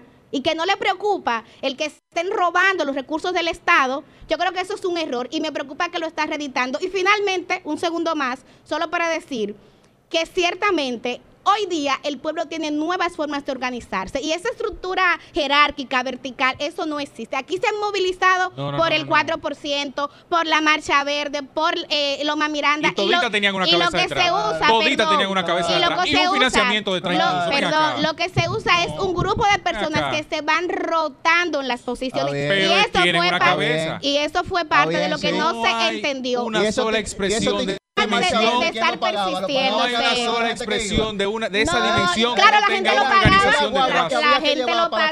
convocatoria, ¿quién lo No tenía, La no lo no tenía, pagaba. no hay Compañeros. forma de que un nivel de organización Por de una marcha como la que se dieron hombre. Se diera sin un grupo detrás. Hay un Claro. Comité delante. organizador. Siempre hay, un hay, comité, alguien. Pero hubo y estas que se van a producir, la del PLD, tiene un grupo de relación tiene eso? Los que piden cuatro años más tienen ¿Qué relación tiene eso con los decretos? crédito al pueblo ¿Qué relación tiene eso con los decretos, Antes de ir- El pueblo no es fruto. El pueblo no es fruto.